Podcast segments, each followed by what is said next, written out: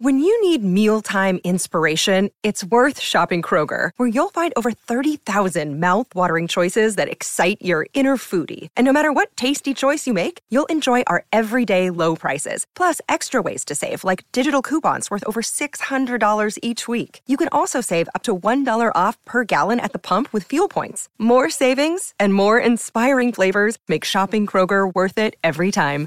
Kroger, fresh for everyone. Fuel restrictions apply. Another day is here, and you're ready for it. What to wear? Check. Breakfast, lunch, and dinner? Check. Planning for what's next and how to save for it? That's where Bank of America can help. For your financial to-dos, Bank of America has experts ready to help get you closer to your goals. Get started at one of our local financial centers or 24-7 in our mobile banking app. Find a location near you at bankofamerica.com slash talk to us. What would you like the power to do? Mobile banking requires downloading the app and is only available for select devices. Message and data rates may apply. Bank of America and a member FDIC.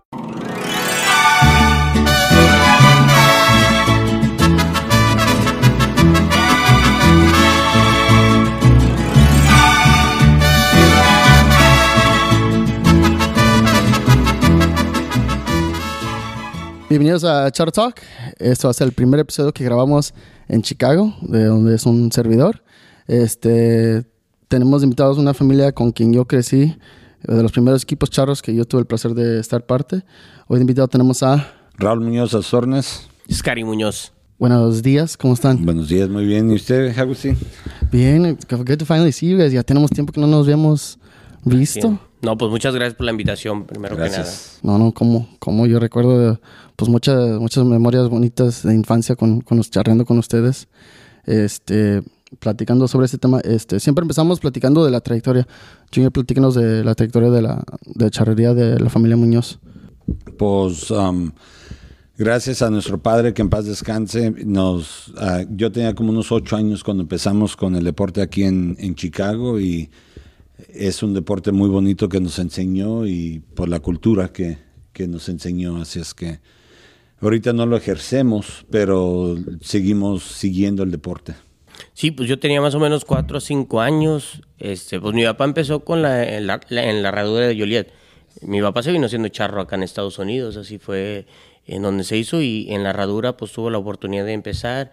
De allí pues salieron casi todos los equipos de, de, de Chicago, hay ahí aquí y, y pues mi papá más que nada lo hizo para, para que nosotros nos envolviéramos en la cultura mexicana, para no dejar nuestras raíces, así porque somos nacidos aquí, pero pues muy orgullosos nos sentimos mexicoamericanos, que tenemos las dos culturas, porque también hay que agradecer a este país que es el que nos ha dado las oportunidades. Y este, y pues desde yo tenía como cuatro o cinco, empecé a montar, este, el primer caballo solo mío era el pony, ahí es en donde me hice, El me hice, gané. sí, se lo ganó él en una, en una charreada infantil. Y este, y yo, yo me quedé con el, con el pony ahí, ahí fue donde empecé a colear, eh, así. Yo, yo realmente de, de las suertes era lo que más eh, practicaba, era la, la cala cuando me dejaban y las colas era lo que más me apasionaba. La soga, desde que le metí una rastriza a mi jefe, como que se me quitó lo, lo, de, lo de la tendencia de la soga. Este, pero él sí, él, él pues entraba más a todas las suertes. A, a mí también jodidamente me tocaba el genito de toro de vez en cuando hasta que un toro me tuvo como limpiabrises, como que ya se me quitó un poquito. este, pero sí, un deporte increíble. Como dice Junior, no lo ejercemos ahorita. Este, me, me encanta, lo único que pues ya la vida ahorita ya con cinco hijos pues ya no tiene uno tantas opciones. Antes era más fácil, como dicen, gastar el dinero ajeno, era el de mi jefe. Entonces, él era el que pagaba el equipo toda madre. Sí. Este, pues, ¿cómo, cómo empezó a charrear tu papá? Yo nunca, de tantos años, nun- nunca le había preguntado, pero pues ya ves, de, de niño, pues no, no se te ocurren esas cosas. Él aquí empezó en, en la herradura, como dice Oscar. O él sea, no- empezó, él en México no, así, mi papá llegó a Estados Unidos de los 15, 16 años. Él llegó a California primero. Él trabajó en, la- en Ah, con razón tienen el conocimiento de gente allá en California. I always wondered about that. Ya, Ah, ya. So, mi ok. papá, él, la primera vez que se vino para Estados Unidos, se vino a California en sí.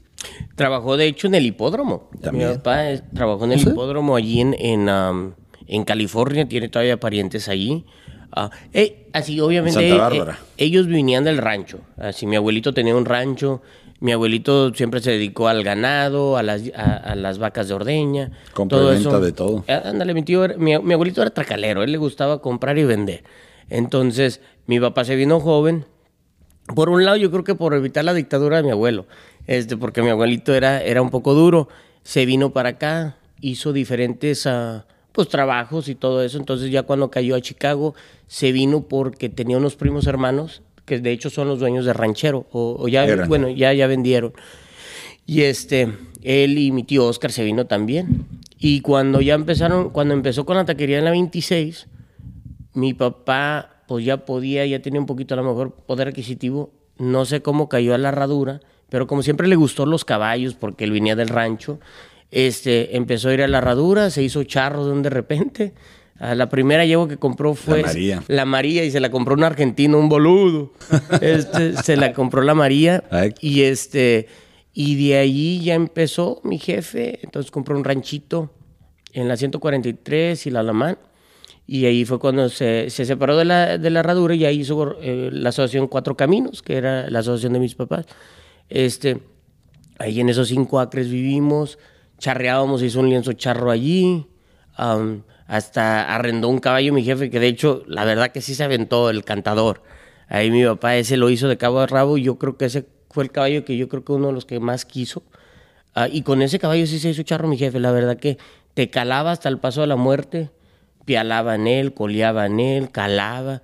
y de hecho todo. cuando, cuando ya compró el otro ranchito, cuando venían arrendadores para decirle, oye Raúl, es que yo sé arrendar, bro", mi papá decía, ah, no, no, mira, vete la caballeriza esa, donde es el cantador saca ese caballo, ensíllalo, móntalo. Y era el caballo que le indicaba si era buen jinete o no, porque cuando se subían, como, como dicen, este culo yo conozco, no. Se sentaba el arrendador y, y si el pinche arrendador era medio pendejón, pinche caballo le, le daba para la derecha y se iba a la izquierda. Así, y, y así fue con- como empezó mi papá y pues se le hizo vicio. A mi papá lamentablemente falleció en el 2012. Am, cuando falleció, su vicio eran los caballos, tenía como unos 78 caballos, 76, 78 caballos. Este, por, porque amaba lo que era la charrería. Al último andaban las calas americanas, pero siempre nunca le, nu- nunca se le quitó la pasión también por la charrería. Ya, yo recuerdo que las caberizas tenían como de 60, ¿no? ¿50? 72. ¿72? Ya. Más las que traía afuera. eh, eh, pero como todo buen mexicano, eran para tantos, pero caben un poquito más. Siempre. Sí. Pues, ¿te acuerdas? La, la, este, pues en el rancho, en este, detrás de los cajones estaba tapado. Y ahí ten- recuerdo que había uno que otro caballo allá. Sí. Ahí estaban los corrales. Así es que ahí tenían las yeguas de, que, us- que usaba para las crías. Y las paridas y todas las traía ahí atrás. Y- yo recuerdo que de lo que más me divertía con ustedes es los, los sábados en las tardes cuando íbamos a traernos al ganado. Ya ves cómo tienen. En el monte. Atrás del monte estaba grandísimo. Exactamente. Nos traíamos el ganado para charrear el siguiente día. Exactamente. Yeah, I remember. Muy bonitos recuerdos, la verdad, ahí en Cuatro Caminos. Recuerdo que una vez nos andábamos matando en the ATVs. A the four wheeler. Yeah. No, Una y otra vez. Que, que te puedo decir que fueron los mejores. De hecho, estábamos platicando Junior y yo. De los mejores años de nuestras vidas fue, de hecho, en el ranchito pequeño. En los Vivíamos- cinco acres. En los cinco acres. Vivíamos, de hecho, en una traila. Ocho años vivimos en una trailita. Y, y- y te, puedo decir, te puedo decir que la verdad que fueron de los, de los años más bonitos de nuestras vidas. Este, íbamos a una escuela católica, este, pero Nos vivíamos... el bus y todo, pero el Este, desmadre que hacíamos. Sí, e- era muy padre, era muy padre. Y también yo creo que la charrería era algo muy bonito, especialmente en nuestra infancia todavía.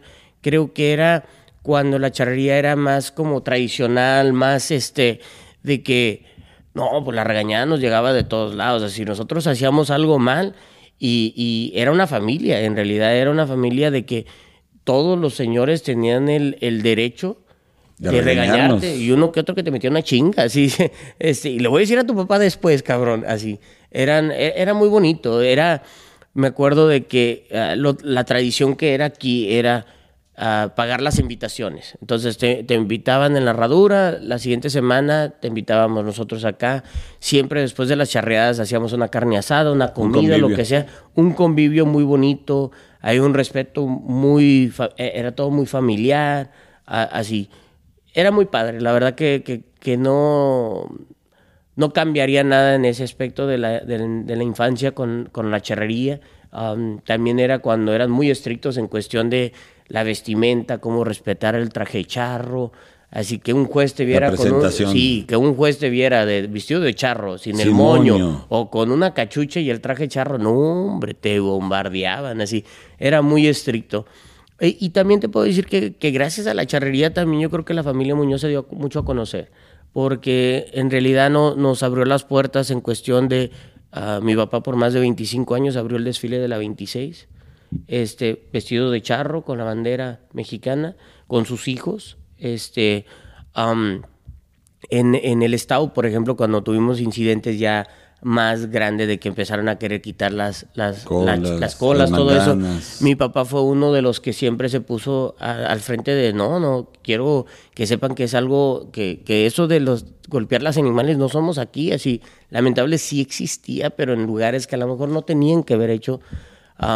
Y, y mi papá, me acuerdo que juntó A todos los senadores. los senadores, congresistas, tuvo arriba de 450 personas ahí en el rancho. ahí en el rancho para enseñarles, charreada, para enseñarles y, y, y, y como te digo, me siento muy orgulloso de mi jefe porque, por ejemplo, cuando falleció, un senador fue de los que fueron a ese evento y tres o cuatro de otros de que dijeron, mira, no, no lo conocimos a tu papá, pero hemos escuchado tanto de esa historia que teníamos que venir a darle respeto a tu señor padre por lo que él hizo, porque sí le cambió la manera de pensar a, a todos los que eran del estado de Illinois, de que dijeron, ah, cabrón, mira eh, qué bonita tradición, porque hicimos misa al inicio de la charreada, este, les enseñamos de que era algo cultural, Ah, vieron, vieron, vieron que también los estereotipos a lo mejor de los mexicanos que tenemos aquí en Estados Unidos, que no eran todos así, que, que eran mucho, que veníamos a respetar, que a contribuir a la sociedad. Este, y, y la diferencia de que, de, de lo que estaban viendo a lo mejor en las imágenes ahorita con las redes sociales. En ese entonces no había eso, pero de todos modos las noticias. ¿Quién, quién pone el narrativo? Eh, es como van a ver las cosas diferentes. Y cuando ya vieron eso, no, hombre, uno de que no tomaba andan- andaba como araña fumigada abrazando a mi jefe. De Raúl, you're not gonna have any more problems, don't worry. Así era mi jefe. Y tu papá re- siempre recordó la botella de, de herradura Ah, reposado. sí, Siempre. sí, sí. Siempre. Siempre. Ya. Su tequila favorito. De hecho, va a regañar mi mamá, pero el primer trago de tequila me lo dio tu papá. I remember that.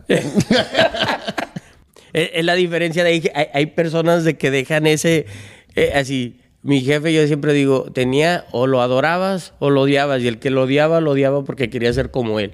¿Sí me entiendes? Porque él era de, de esas- de ese tipo de persona que tenía, tenía ese- esa energía. Tenía carácter ¿Sí me fuerte. Oh, sí, eh, no, dímelo a mí. Ah, mi jefe le estrenó varias sogas a, a Junior. Este, O varias. A mí también. ¿A no, a mí más que nada las cuartas, pero ah, me tocó suerte una vez que sacó una bien corriente en el primer trancazo se quebró. Dije, gracias Dios y gracias Dios. Ya, yo recuerdo que era muy estricto con una yegua, no me acuerdo como una colorada que estamos platicando hace ratito, de cala. La princesa, la chaparrita ancha. Yeah, I think Sí, so. era la princesa, era, era sus- de sus favoritas. Nadie la podía agarrar esa. Esa no. I remember que me la prestó una vez y me dijo, no, no, no te acerques porque se van a enojar los hijos. I go, ok. y yo, yo, yo ni, ni en cuenta, and I think, I think you told me that, Ryan. You, you little fucker. You got, you got lucky. Pues sabes Es que no lo ye- prestaba. no, Él no, tenía los caballos que solo él Yeah. Montaba. Y nosotros, que, "Oye, eran, jefe". que eran como 70 de los 78, güey. Ay, por ahí va la cosa. Sí, sí, yo le decía, jefe, esos pinches caballos se van a acabar por bañarlos. Ahí déjalos, yo los Eh, mantengo, por, cabrón, Por, por no bañarlos, por uso. Dijo, una vez me dijo, vale, pues ahí están todos los que... Pues con la cuáles caballos vamos a contar, jefe. Hay tantos caballos. Le digo, pues sí, nomás presta los que quiere. Le digo, pero los buenos ahí los- se van a acabar. Ay, no. Y, y así era mi jefe. Pero como esa yegua, fíjate, ¿sabes? Ahorita que me pongo a ver, de verdad sí era bien celoso con ella. A, a quien se la prestó una vez, Javier Jiménez. a Javier, A Javier Jiménez. Y nadie le ha metido una La cala cala, como él. Como don Javier. Mis respetos. Es un señor, si ve este podcast, don. La verdad, yo siempre he dicho de los mejores señores a caballo, don Javier Jiménez. Mi respeto. Esa yeguita era, pues, bravita, así, era de que no se quedaba quieta, no, hombre, con don Javier, hasta papacito le dijo, eh, en media hora que le dio terapia, y me acuerdo que cargaba su propia cuarta el señor. Sí, Pinche cuarto- que decía, llegaba- que ni se la deje a mi jefe porque no me deja estrellar a mí. Yo también me pongo como la yegua, cabrón, ni me muevo. Pero sí me acuerdo que vino a charrear esa vez y yo me quedé impresionado. La, La calonón calonón que, que le, le metió. a la yegua no se movió para nada. Y en tiempos donde no había cuadros. Sí, sí, exacto. Así, eh, Y el, y el terreno de, de Cuatro Caminos era, Era era el terreno más pesado en realidad en ese entonces. Y digo, teniendo el terreno tan pesado, digo, gracias a Dios que teníamos cada vez que se llevaban el cuadro así. Así es que imagínate, si en ese, en ese entonces con terreno pesado, ahora con los terrenos que hay ahorita, Sí, pero ese señor, mi, mi respeto, es muy de a caballo. Este, en, en- yo lo veía calar, lo veía colear. pialar, ¿verdad? así digo, señorón, mis respetos. Yeah. Pues él fue el que también ah, ayudó a poner al Cora, el famoso Cora Ajá. de Tepic. ¿o sea? Ya. De hecho, supuestamente no había dado tanto resultado ese caballo en, en Tepic, no sé dónde estaba, y luego se lo mandaron a Texas, no sé cómo se hizo de él Javier Jiménez, y luego pues se lo regresaron a Tepic y pues resultó ser un buenísimo caballo de cala. Oh, wow. Que apenas hace, ¿qué? ¿Tres, tres cuatro años lo, lo retiraron? Algo así. Oh, no wow. recuerdo. Oh, wow. Ya, dio muchas, muchas calas a ese caballo. Uno, un prieto. No, y, y- y- y la otra cosa con la charrería es de las amistades que haces. Digo, en realidad, de los, de los recuerdos de mi infancia, de joven, era cuando pasamos más tiempo en familia. Así, mi jefe era, era muy, muy estricto y, y, pues era el trabajo o la charrería y es todo. Entonces, puedo decir de que ahorita los recuerdos que tengo con mi papá eran siempre íbamos a charrear a Arizona cuando era el presidente de la Unión era el Chávez, señor Chávez, Chávez. el señor Chávez íbamos cada año para allá y ellos regresaban ellos de hecho abríamos la temporada siempre con ellos y luego íbamos a, a Riverside no perdón no a Riverside a California con Don Chuy Castellano que también le mandamos un Y fuerte con saludo Franco Rivera, ¿no? con, don- eh, con no era Franco No, no, Dean, no, con Dean Dean Franco. Franco, Dean Franco. con Dean Dean Franco. Franco Ahí en este, Hacienda Valle Sonol. Yes. Con Dean Franco. Es- esos eran de ley. También a Saltillo con don Macario González. A Guadalajara con Charros de Jalisco. Con Um, vos. Siempre, así eran, eran, normalmente eran tres a cuatro salidas que íbamos a charrear afuera. Y, pues no éramos los charros más buenos. En un tiempo fuimos los más bien vestidos, pero entonces ya después ya nos chingaron en la vestimenta también, También. y ya valió madre, pero... Recuerdo cuando nos compró, ¿te acuerdas de los trajes de, de dos piezas? Sí, sí. Sí, Cuando- así te- con grequeados sí, de- Recuerdo cuando nos compró el, el traje fue café o azul, marino, no me acuerdo. El café. el café. El café con sí, greca. Sí, yeah. sí. Yeah, I remember when he bought us that. Yeah, sí, era, era, no, y mi jefe era buena onda en las vacaciones, cabrón, era cuando nos, Es cuando es cuando nos dejaba ir y todo, decía, no, sí, no, pues yo aprovechaba, yo decía, no, hombre, no me deja salir en Chicago, yo sí me voy a salir aquí, no dormía, chingado, este, especialmente en Saltillo, nos la pasábamos muy bien con Don. Macario, eh, tenían el rodeo de medianoche, este, como te digo, ahí tenemos tantas historias. Me acuerdo que una vez estábamos cerrando el ruedo y creo que hasta debíamos puntos, cabrón, así nos estaba yendo de la fregada. Ya, el, de, el del scoreboard ahí ya, ya nos hizo el favor, pues era como menos 10, pero le puso un 1. Ya dice 110. Cabrón, ya nos salimos. No, ya debíamos puntos de dos. No, no, no, sí, esa vez. Pobre Esteban, lo crucificaron en esa porque. este, pero, pero sí, la verdad que las diversiones en las charreadas, así de, de las salidas, yo creo que en algo que, que sí reconozco que, que, bueno, me siento muy orgulloso más bien de Cuatro Caminos, creo que en esa época, y no fuimos los mejores charros quizá como digo, pero nadie nos ganaba, nadie nos ganaba en diversión, nadie, porque cuando salíamos de viaje éramos hasta 12 cabrones y nomás charreábamos cuatro, máximo Cinco. Los demás era porra, así los demás eran los que iban con el cuento de que bancas, eh, sí, en Riverside este animal cabrón quebró, se pararon los dos. Teníamos, ya habíamos charreado. Provócame. Sí, ya habíamos charreado. Y teníamos literalmente toda una sección por la amistad que habíamos hecho con todos los charros. Este, pues se juntaron todos con nosotros y traíamos unas botellas y estábamos echando. Y ahí le estábamos echando porras a los manganeadores. Ni sabíamos a cuáles eran, pero le echábamos porras. Dedícanos al animal, ándale. Echándoles ahí. Y empezó la banda. Y de un de repente, pues mi carnal Esteban, pues ya ves que está delgadito. Este. y Junior que se levantan en la misma pinche tabla y Junior no empieza a También brincar. andaba Huicho, el de Arizona. Y cállate, ¡pum! Que se quebra la grada. No, pues Junior se quedó atorado con la nariz, antes estaba narizón. Esteban se quedó a medias, así. Pero digo, ay, cabrón, ya no nos van a invitar Muy acá, cabrón. por- recuerdos. por- por- sí, muy padres recuerdos. Acá, cuando vinieron los de Arizona, este y Esteban se agarraron jugando carreras en la autopista. Esteban traía un Mustang. Y este estaba Maiko, uno de los charros de Arizona. Y pues era, como te digo, mi papá nos dejaba salir cuando venían los charros. Y llévenlos al casino tropical. Ah, órale, pa, vámonos. Y este traía una Toyotita y me acuerdo que se agarraron jugando carreras en el 55. Y este, no, pues íbamos a más en el, en el emergency lane y todo, ¿no? Bien locos, bien, no, no, no. En ese tiempo estábamos. Y, Destrampados nomás y de repente, poquito. pues yo vi que Michael se agachó y nomás temblaba así, pero pues yo dije, pues sepa, está rezando, ¿no? Cállate, le pegó un pinche ataque epiléptico. Dice que nunca había corrido más de 70 millas. Y like iba a one time, 100. Íbamos como a 110 en Y nos la pasábamos bien. ¿Recuerdan este, en qué año terminaron de construir el lienzo? Ay. ¿De construirlo? Pues en realidad. ¿O cuándo lo inauguraron más bien? Fue antes de que nos moviéramos a, a cuatro... Primero hizo el lienzo. Y luego la casa. Y luego la casa. Sí. Entonces tuvo Sí. que haber sido como en el 88. Porque, O antes, porque... porque en el 90 se acabó de construir la casa. Así es que, sí, como en el 85, 86 entonces. más, más, o o menos. Yo recuerdo que de niño me había dicho mi papá que fue y todavía no estaba la casa, estaba nomás el lienzo. El lienzo y el, y el barn de los caballos. Tenía la casa para los caballos nomás. sí, pero en ese entonces todavía vivíamos en la, en la trailita, acá en la 143. O se tenían los dos ranchos. Y ahí tenía el lienzo también en, la, en, en el... En la Sí, 140. el- sí, era un lienzo chico, no, era un- no tenía las medidas oficiales. El ruedo no era oficial. La manga sí era, pero el ruedo en la 143 Era era, un chico. ruedo más chico. Entonces era, era como el ruedo de la herradura antes de que lo cambiaran. A lo mejor Sí, sí. poquito más chico quizás, pero Más sí chico. más o menos, sí. Oh, wow. Sí, sí. Porque ahí es en donde nos enseñamos a jinitear, manganear, digo, ahí tenemos muy bonitos recuerdos. Es más, el cajón original era más bien el devolvedero.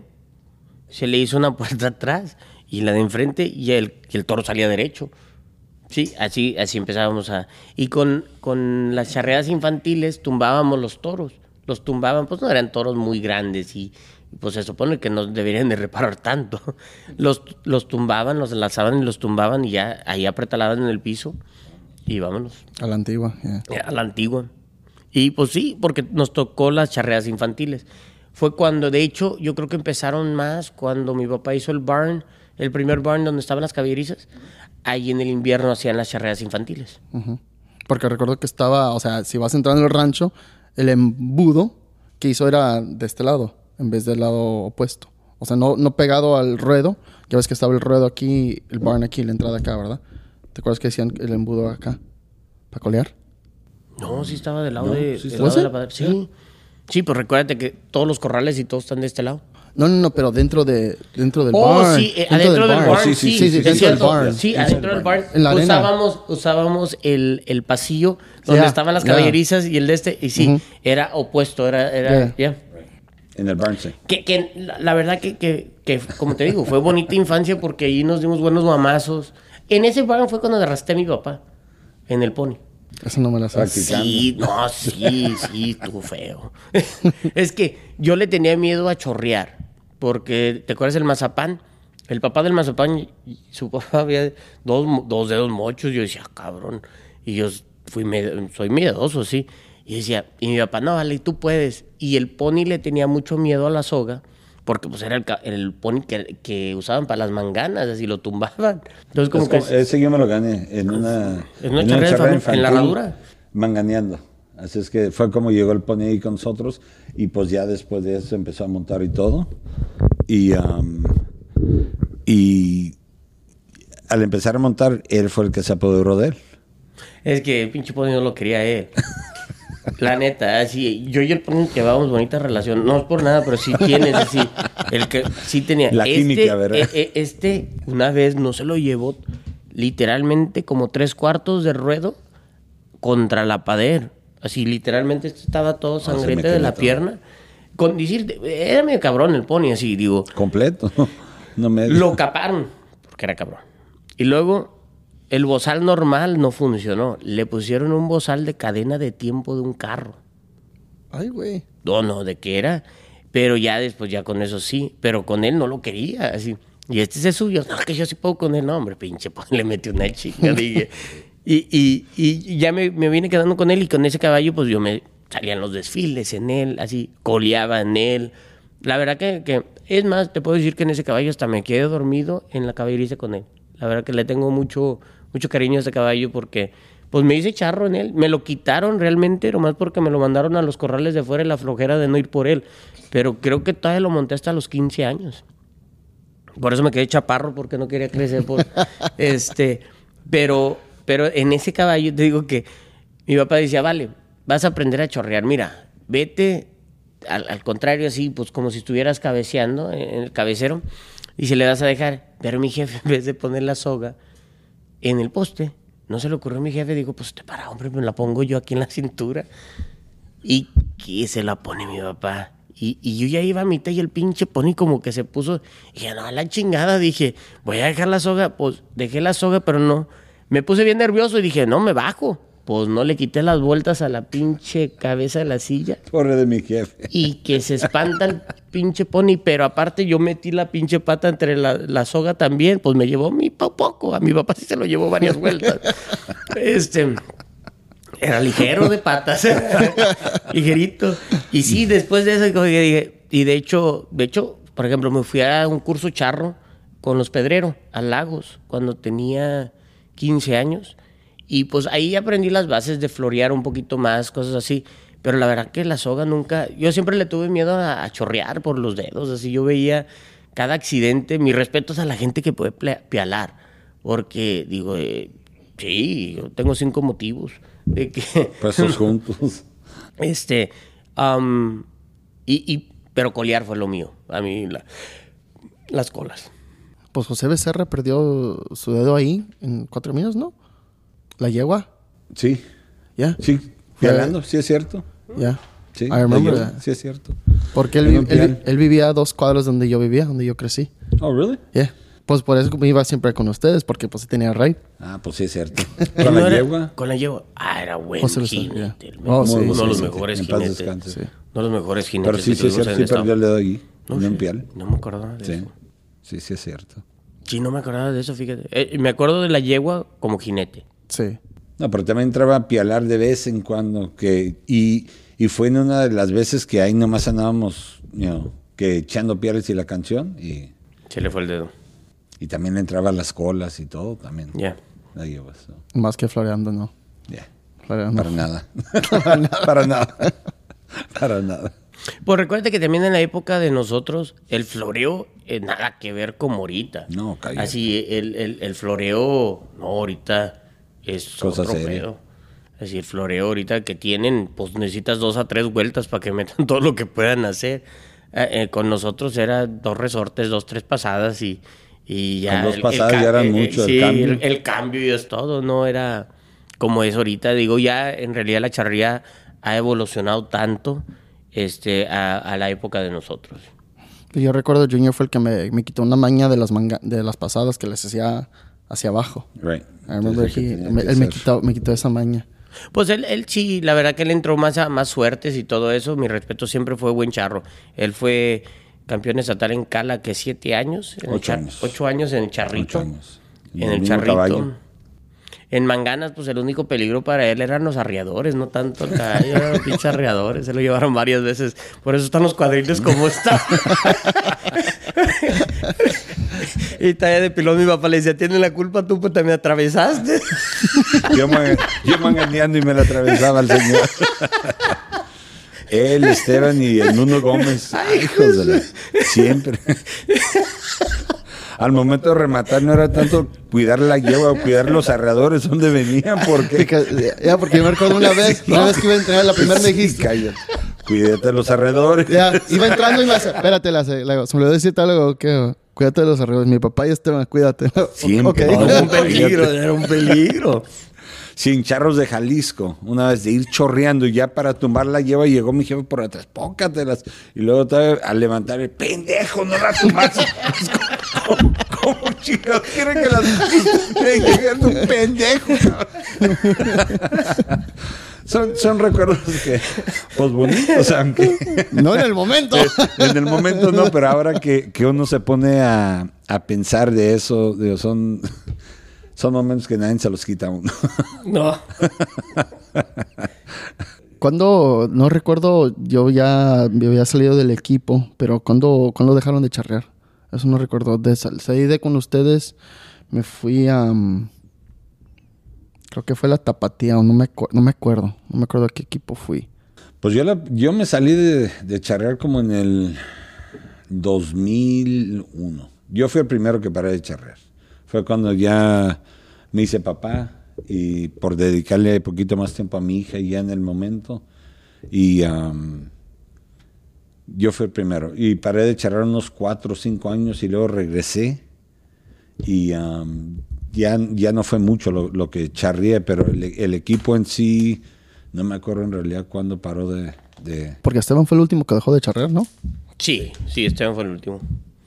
Yo creo que el equipo se, se terminó más o menos como un año antes de que mi papá falleciera o el año que falleció. No, sí, un No, año como dos- en, dos en el años 2011. Todavía en el... No, no, como unos dos años antes, Cari, porque los últimos dos años de mi papá era ya más lo del Rainy. Sí. So, como en el 8 9 más o menos fue cuando en realidad el equipo se ya quedó. Sí, yo también, yo, yo me retiré, pues que hace 20 años. Yo, yo cuando me recibí de la universidad con la licenciatura, este, me salí a trabajar ya de, mi carrera, lo que era cantador. Entonces ya, pues no, no hilaba en cuestión de tiempo, este, y este, decidí que también ya, era papá. Ya era papá, ya tenía dos. Entonces, pues no, ya no, ya no tenía el tiempo para hacerlo. Am, también empecé a noviar con mi esposa. Entonces, pues ya decía, pues ir a charrear o ver a mi mujer, pues voy a ver a mi mujer mejor. Entonces me iba para San Juan. Y este, creo, con decirte que la última vez, como te digo, lo que era mi pasión eran las colas. Fui a un coleadero en Rancho Verde, en creo que fue en el 2008. Fue la última vez que, que colía oficialmente. Y este, ya cuando abrí mi negocio, ya después de, me regresé a lo que es el negocio de, las taquerías, abrimos en Joliet y ya ahora sí, pues me dedico a hacer puros tacos. Y, y, pues ya no me daba tiempo, en realidad los fines de semana, pues es cuando estamos más ocupados en la taquería, cosas así. Entonces, pues, y ya con más familia, ya me casé en el 2010, me casé, entonces, pues sí, ya las charre- yo creo que voy a una charreada al año, por cuestión de tiempo. am.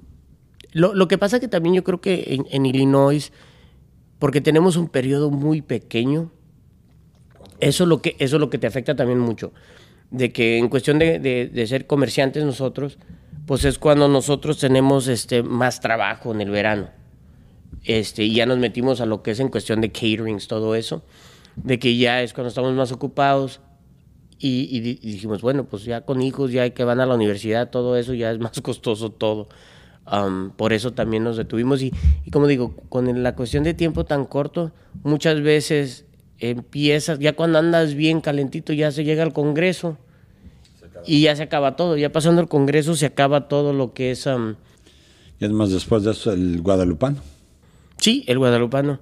Que, que volviendo a lo Y que mismo... uno que otro torneo, pero lo ya- que, lo, lo que platicábamos antes, desde que cómo todo va cambiando ahora también. Cuando estábamos chicos no había tantas opciones de, de cosas de hacer, cosas así.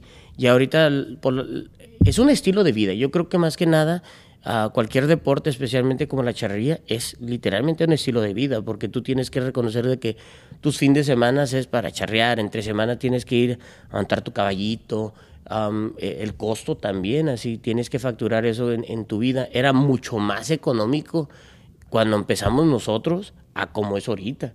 Ahorita, digo, un traje charro, ¿cuánto no te sale? Este, los caballos, la mantención de los animales, cosas así. Este, Y como digo, pues antes no lo veía así porque pues mi papá, bendito sea Dios, nos pudo ofrecer ese, eh, el deporte y todo. Y ahorita ya con hijos, pues dices, ay, güey, mantener 10 caballos o mandar a mis hijos a la universidad. Pues mandar a los hijos a la universidad. Este, de que lo extraño, indiscutiblemente sí se extraña. Ah, de hecho, hace un mes y medio por, por primera vez colí otra vez, después de 12 años. Y dije, no, sí me gusta, más que no, se me la de una nalga y voy para abajo. Estoy viendo bachón. Estoy viendo bachón, ya veía la bajada y yo decía, ay, güey. Este, pero por lo menos sí, a los, después de los 70 levanté la pata, pero sí pude. y este, ¿nunca, ¿nunca han pensado en regresar? Aunque sea una, una charrera de exhibición así nomás para divertirse. Lo hemos platicado, lo hemos platicado varias veces. Yo creo que no, no descartamos la idea este, de, de, volver a hacerlo quizá. Y como tú dices, a lo mejor exhibición, a lo mejor... Uh, quizá nosotros somos todavía un poquito más tradicional, tradicionalistas en de que nos gustan las charreras de amistad.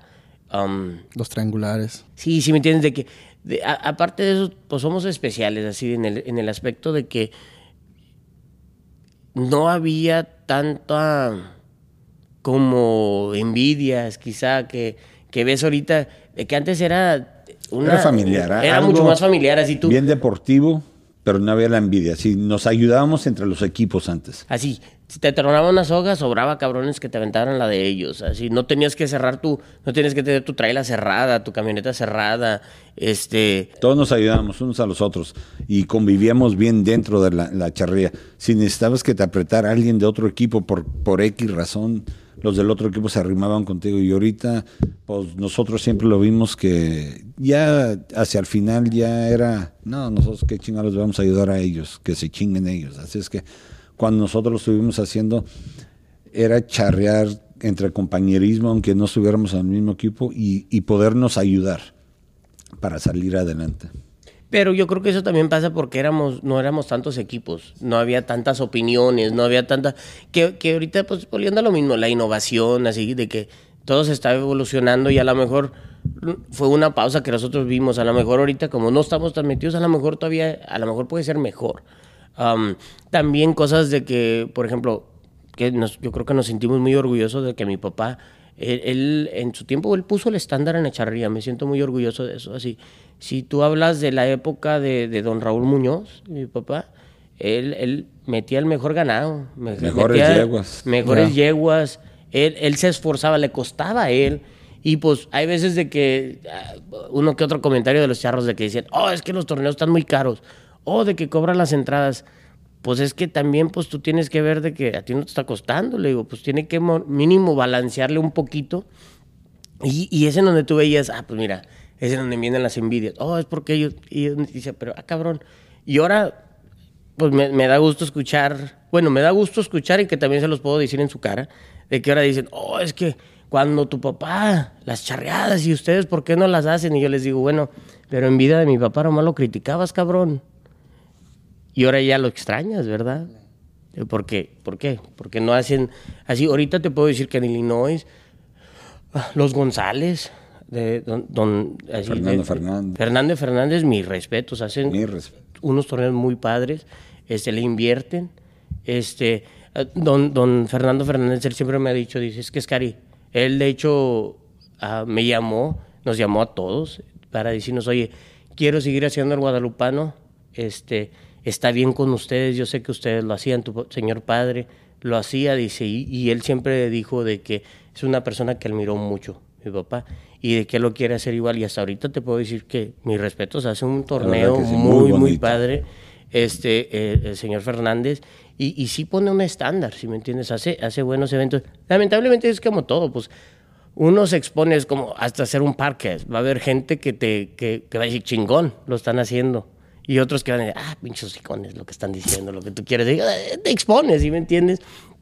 Este, eh, es una plática entre amigos, es una plática, pero pues es tu opinión, es tu forma de pensar, cada quien se respeta, digo, este, pero siempre va a haber eso. Y, y como regresando a lo que dices de volver a charrear, sí me gustaría, indiscutiblemente, porque creo que también fuera padre que nuestros hijos vivieran un poquito un momento de que nos vieran vestidos de charros, así botijones y todo, pero todavía bien vestidos. Este, Pues yo recuerdo del ganado, yo recuerdo que pues, cu- cuando bajábamos al ganado eran 40, 50 cabezas y en las colas entraba el que entraba, salía. Exactamente. Me acuerdo un congreso, un congreso, no sé, mi papá ganó la sede del congreso y todo, y no sé qué, un, un hizo el comentario del ganado, que, se, que realmente no tenían para qué hacer ningún comentario, y mi papá se encabronó. Pues mi, mi papá compró dos jaulas de ganado. En ese congreso no hubo colas, no tanto porque el ganado pues, estaba bueno, estaba buenísimo el, ga- el- el ganado. El pedo es de que ningún toro se repitió. Así, salió nomás una vez, Una vez. para taparle la boca al comentario que hicieron. Entonces, pinches toros, nomás les dabas el saludo, cabrón, porque los, te iban a Parecían madres, venados. así. parecían venados. Y Dicen, chinguele. Así eran, creo que 117 toros, si no me equivoco. Y eran puros cebocitos. Eh, Eran puros cebocitos. Este, y sí, pues liebres. No hubo colas ese año. Am, también la otra cosa que del factor de que en julio hay veces que llueve mucho, como en dos congresos, no, no parecía lienzo, parecía pinche Alberca. alberca. Tú, eh, como en, la- en cuestión de colas, como yo culeaba, pues tumbaban el pinche toro se iba a 15 metros, cabrón, por, por tanta agua. Y la cosa que no lo cambiaban, así, no cambiaban la fecha porque venían los jueces de México y todo eso. Son factores de que dice uno de la charrería aquí en Estados, no hay ningún, lo que decíamos, no hay ningún techo, no hay ningún lienzo techado aquí. Todavía, ya. Todavía no. Y, y yo siento que ese es el estado que ocupa más. Sí, definitivamente. Definitivamente. Por el clima que tenemos. Y no, no, no, no más techado, sino vas de cuenta que encerrado. Pues por el frío. Sí. Y, y, y lo, lo chistoso es de que ya cuando fui a, vi- a vivir a California, muchos me dijeron, oye, pues hay muchos buenos charros en Chicago. Digo, sí, nomás que el, el único malo es el límite del, Del del tiempo. tiempo. por el clima. Claro. Pero aquí hay muchos charrazos. Sí. Pues sí, sí hay mucha, mucha gente que pues, le dedica buen tiempo al, al deporte. Así es que. Sí, yo creo que, que el deporte más que nada es la dedicación. Lo que platicábamos de los charros, por ejemplo, en México. Tú ya tienes charros que son ahora sí de carrera, profesionales, de paga, que está muy bien. Este, de que también ya cambió. Y ahora ya los ves y, por ejemplo, profesionales, nada de que antes pues salíamos de pachanga y todo, no, estos se duermen, son muy dedicados, no toman, no, no fuman, no salen, así no se desvelan porque tienen que producir para el equipo. Entonces algo de que también ya ha cambiado así de- del nivel deportivo.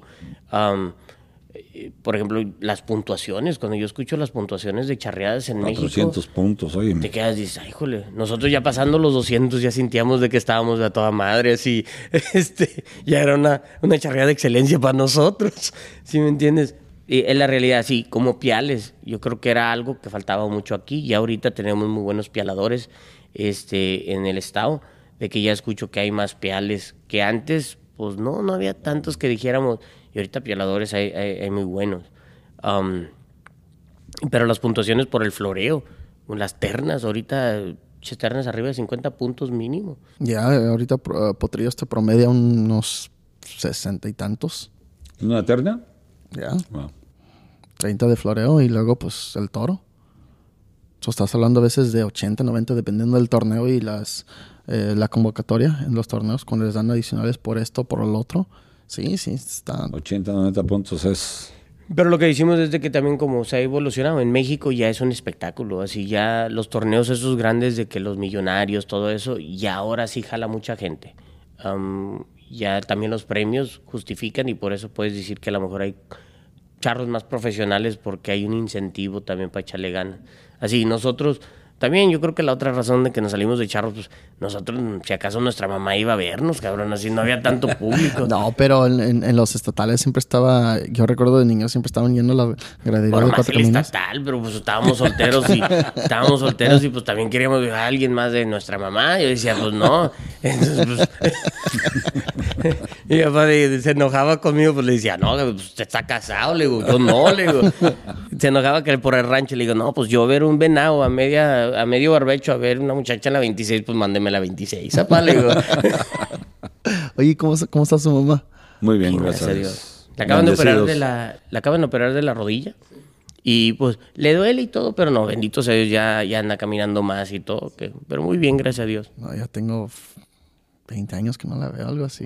Tengo mucho tiempo. No, gracias a Dios. ¿Y Bendecidos. ¿Hace cuánto? No, no miento. La, la vi el día del, del velorio. ¿Pero Sí. hace cuántos años te fuiste a California? En el 2014. Oh, wow. Entonces ya vas a cumplir 20 años allá.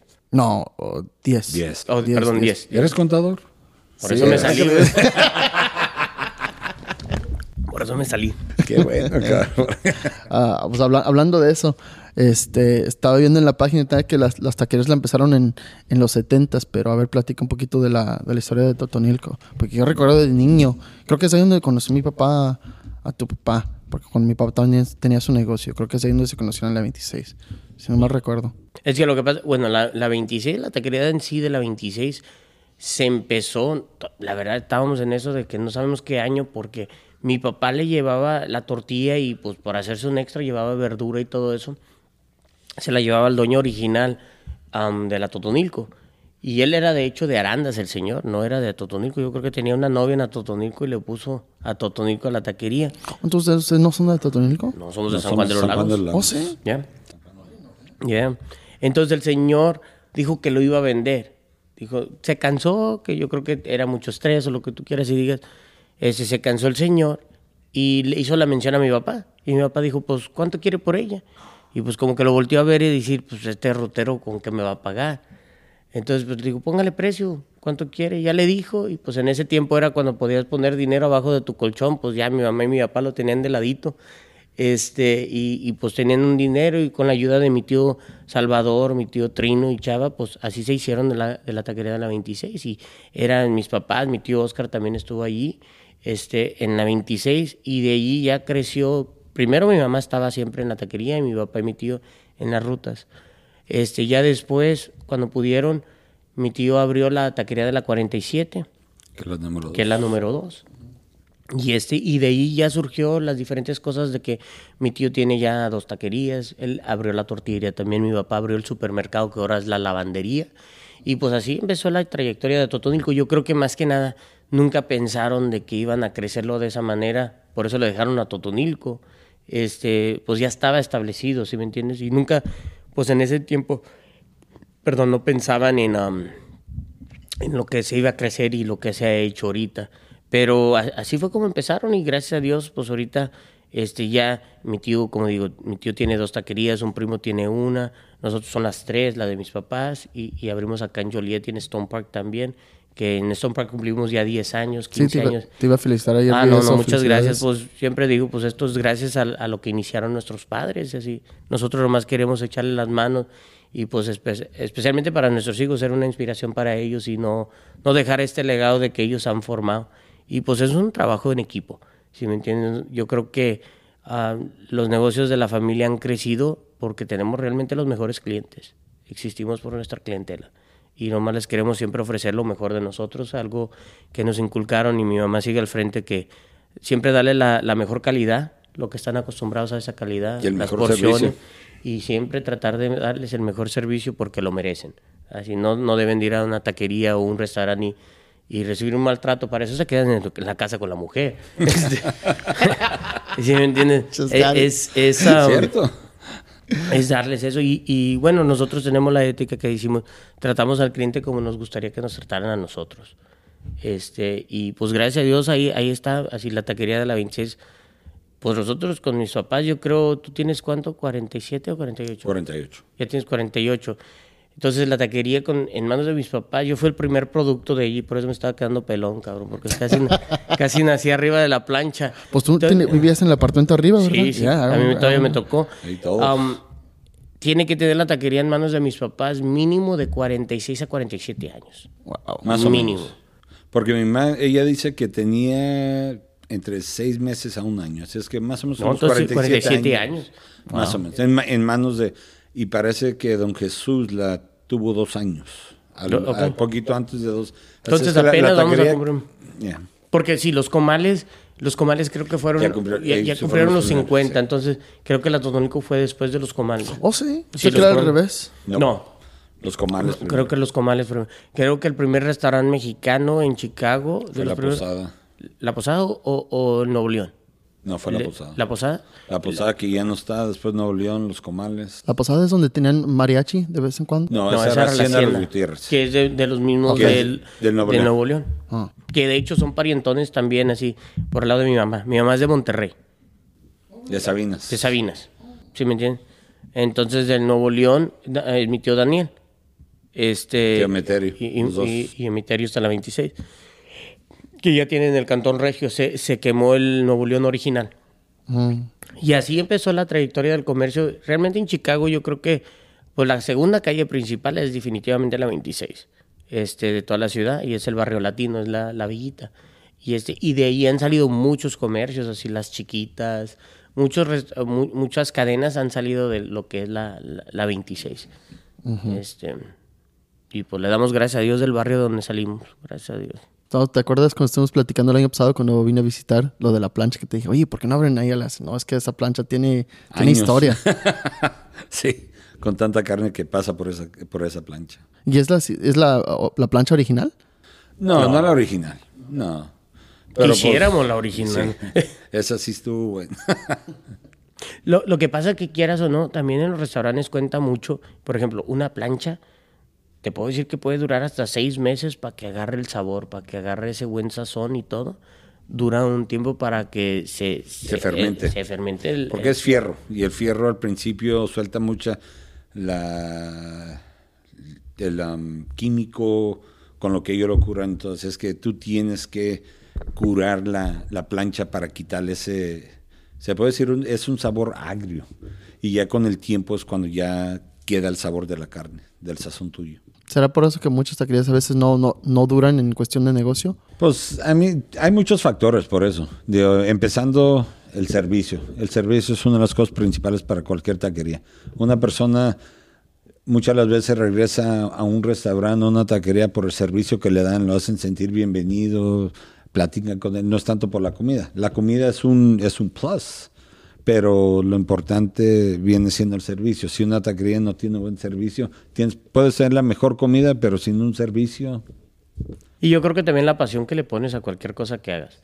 En realidad, ah, como, como pues uno dice, yo, yo soy contador, este, tengo una maestría, pero ya estoy sacando mi doctorado en haciendo tacos porque lo que de verdad amo es el, el comercio, la taquería. Am, pues como digo, toda la vida estuvimos en la taquería. Yo desde los 11 años fui mesero. Cuando era mesero me decían, oye, tú eres el hijo del dueño. Le decía, no, él es mi tío.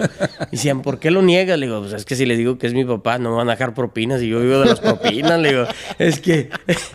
Entonces, este, sí, yo decía, no, no me van a dar, van a decir.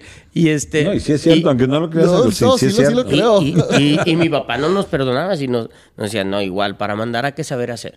Entonces nos tenía lavando trastes, lo que tú quieras. Que fue la Hasta mejor taqueros. escuela. Lo que fue la, hicimos todo. Que fue la mejor escuela. Y, y, y ahorita, pues ya, por ejemplo, cuando va un cliente a las taquerías, a, a mí me gusta cuando estoy ahí, que, que pues casi vive uno allí. En realidad es un estilo de vida también.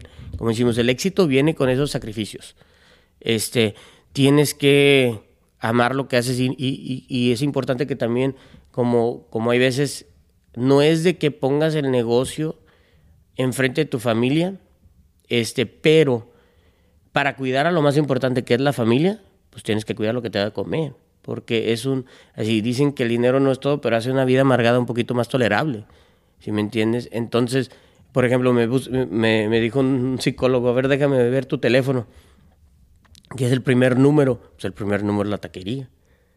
Y dice, y el segundo número ya es mi, mi esposa, mi mamá, mis hijos. Y, y dice, es que es en el orden, le digo, pues sí. Dice, pero para yo cuidar a las personas que están abajo de la taquería, pues tengo que cuidar la taquería. Y hasta le dio risa y dice, ¿sabes qué? Sí tienes buena razón.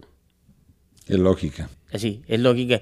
Entonces sí cuenta también mucho de que en, en cuestión de tu familia, de que sepan entender eso, de que hay veces de que él y yo podemos estar en un concierto y 45 minutos antes de que se acabe el concierto nos tenemos que ir porque tenemos que ir a la taquería, porque sabemos que se va a llenar la taquería para dar el mejor servicio, porque en el ojo del amo engorda el caballo.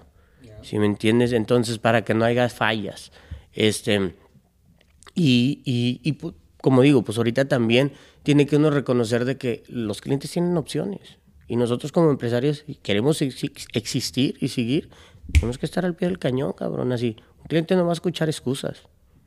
No debe de haber excusas. Sí, pero los tacos del pastor de ustedes En ningún lado, ni hasta en México los he probado. Ah, ese, gracias. es- Gracias. es- ese sazón es hijo de su madre. Y Gracias. Cada vez que tengo amigos de diferentes partes que vienen a Chicago, le digo, atotónico y comales. Eso es de, de, al- de ley. Ah, gracias. De ley, Pues, esos dos lugares. Salimos en Chicago's Best por el Al Pastor.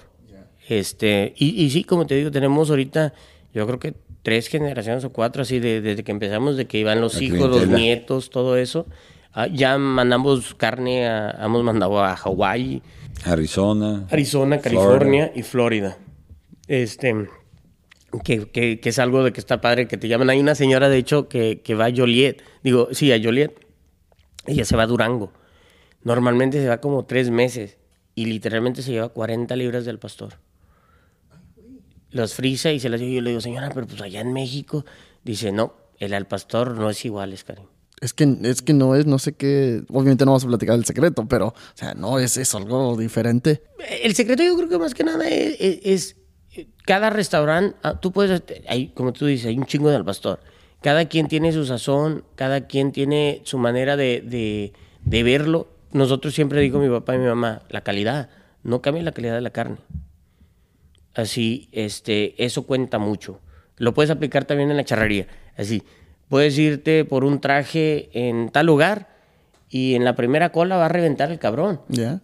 Sí, me entiendes? Lo y vas con con, las y, y vas, con, vas este, hasta te pone pinche stretch el, el- el- la tela El stretch que ya. No, hasta te aguanta más porque ya si tu cuerpo enanchase un poquito, te, también te dio. justifica. Entonces, sí, es igual en la taquería. Yo creo que la calidad cuenta mucho. También otra cosa que nuestro equipo de trabajo, la verdad que también es, es algo Estamos muy... bendecidos Muy bendecidos de que hemos tenido personas de que, por ejemplo, don Rafa, mencionaba Junior, don Rafa tiene yo creo que 44 años con la familia. 45 años con nosotros. Está un señor de mesero que lo vi el año pasado cuando, cuando fui.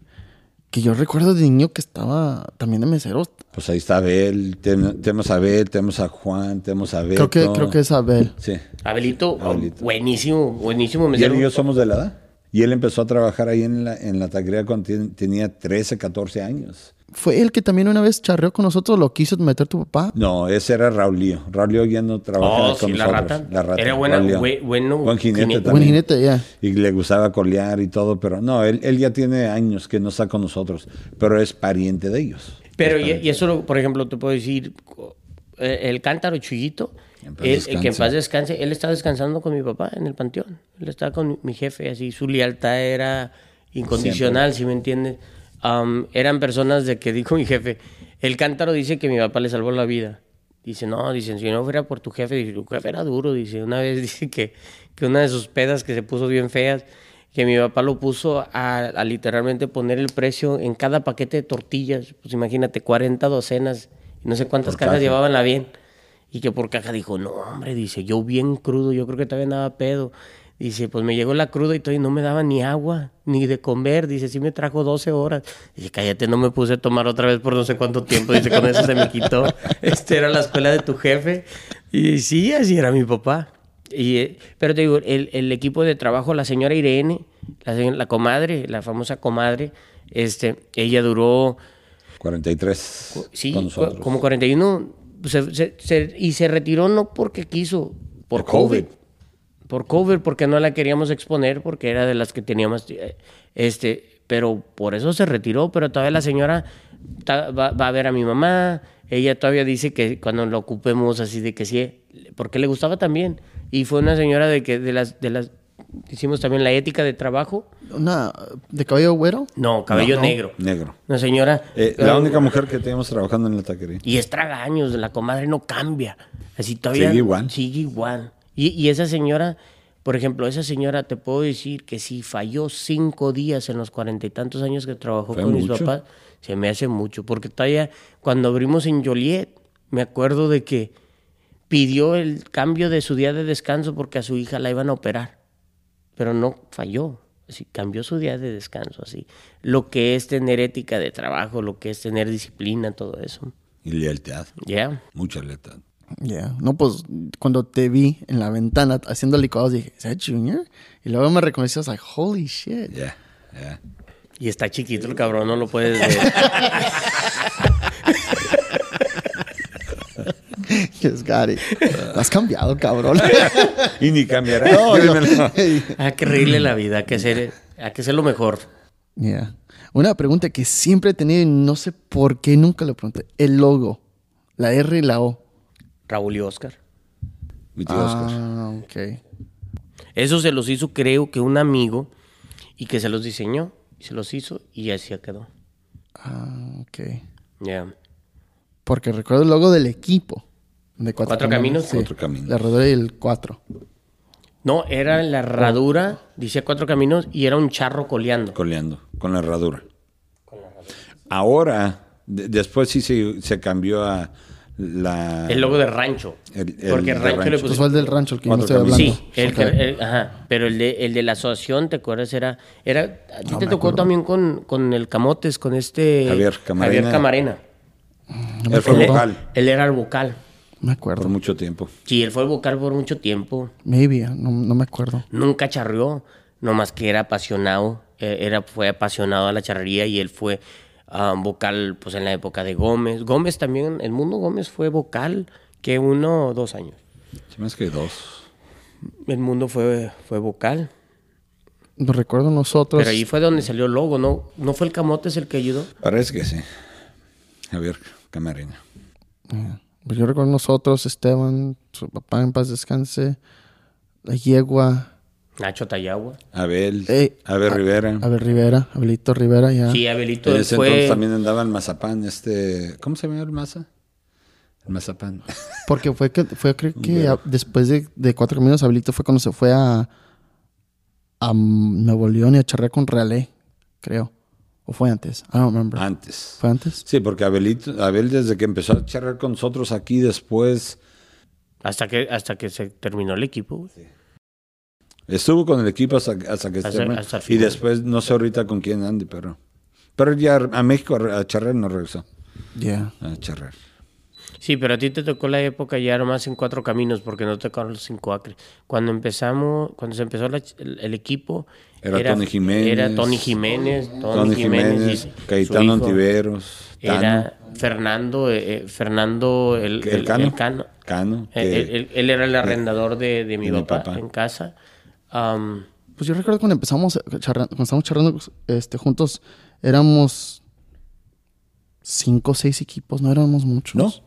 No, y se me hace que eran muchos. Cuatro. Era la- cuatro caminos, la herradura, los regionales. El Pinal. No, el Pinal ¿fue era ya después? después. Eran regionales. La tap- No, La- la, tapatía fue después. eh, literalmente eran, eran tres, tres. equipos. Era regionales, la Herradura y y cuatro, Cuatro caminos. Caminos. Y luego, luego fue... Regionales fueron los que estaban en la Plaza Garibaldi, ¿no? sí. Sí. Ok. Y luego salió Los Camperos. Ah, Camperos. Camperos, fue Camperos, cuando Camperos. Don Camerino. Ya. Fue cuando estaba Don Cam- Los Camperos. Cuando tenía el Entonces- hipódromo ahí en el lienzo también. Sí, sí, sí. Cuando Allá son en, en, en. Beecher. En Beecher. En Beecher. Y luego salieron Caballeros de Jerez. Yes. Yes. Y luego salió La Tapatilla. La tapatía. Y luego salió. ah, ok. El Bajío. El Bajío ya fue de los más de los últimos años, ¿no? El Bajío. No, el Bajío ya tiene años. Sí, Sí. Sí, sí, pero, ya fue. Oh, sí, ya- ya después de eso, Pero el Pinal creo que tiene más tiempo que el Bajío. El Pinal sí tiene más tiempo. ¿Cuál es el Pinal? Yo ni me acuerdo. El que estaba. mm, Pues Cerca está de una, sí, está una. No, está una cuadra de la herradura. Or maybe that's where the lienzo was afterwards. A mí se me hace que ahí era el lienzo nomás. Pero antes de eso no estaban ahí. Y luego los del Compita, ¿cuáles eran? Los de. ¿Los de Lugo?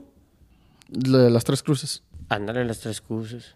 Sí, pero Es que ha realmente en, muchos. en el tiempo de nosotros, de mucho, yo creo que eran... tres, en la- cuatro. eh, cuando nos salimos eran siete equipos de mucho, ya ahorita creo que hay 14 o 16, ya ni 16. sa- ya ni sé.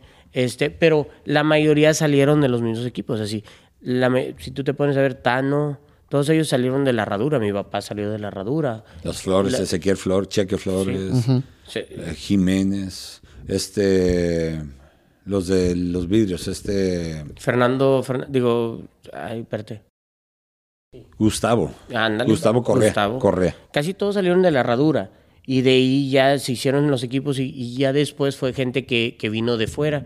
este, que, o, o de que tuvieron el sueño de hacerlo y pues ya lo lograron hacer, pero pues sí, todos salieron en realidad de, de- de un mismo lugar. La herradura era el, el- pues puedes decir que son, son los, ah, los pioneros de, de la charrería aquí. Este, don, don, don, Miguel. Don Miguel. Don Miguel Arias y, y don Adolfo. Los dos ahí, en paz descansen. ahí fue cuando se, así, los tres mosqueteros era, era Gómez, Patricio y mi papá. Patricio López, sí. Patricio sí. López del Patricio. Un saludo al Prieto. ¡Hombre, Prieto! Sí, el, el Prieto. Era también, él era, Gómez fue del, digo, perdón, ah, Patricio fue de los primeros, él y el señor Arce, de los caballos bailadores. ¿Don Miguel también le gustaban los caballos bailadores o quién? No, era don Goyo, el papá de esta, Mari- de esta Marilú. Era Pe- don Goyo. pe- pero, pero don Patricio, me respeto, era, Ah, un, sí. pa- un- era un palomino, ¿no? El palomino. El palomino. ¿El as de oros? Sí, eran los caballos bailadores en esa época.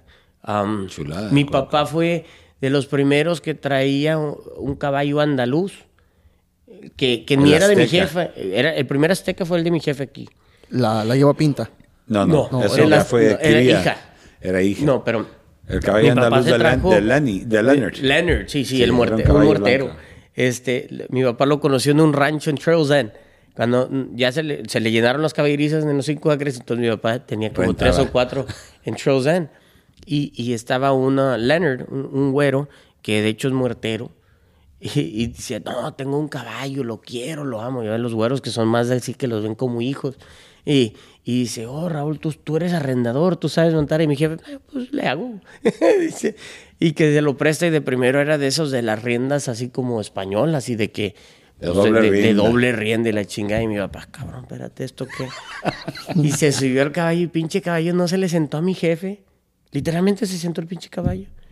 Y no se quería mover el pinche caballo. No, pues mi jefe. Le estrenó. Escuela y cuarta. No, que chinga, le metió un patadón en los huevos, no se volvió a sentar el güey. Este, y ya, Leonard dijo, tú me lo puedes montar, tú lo puedes arrendar.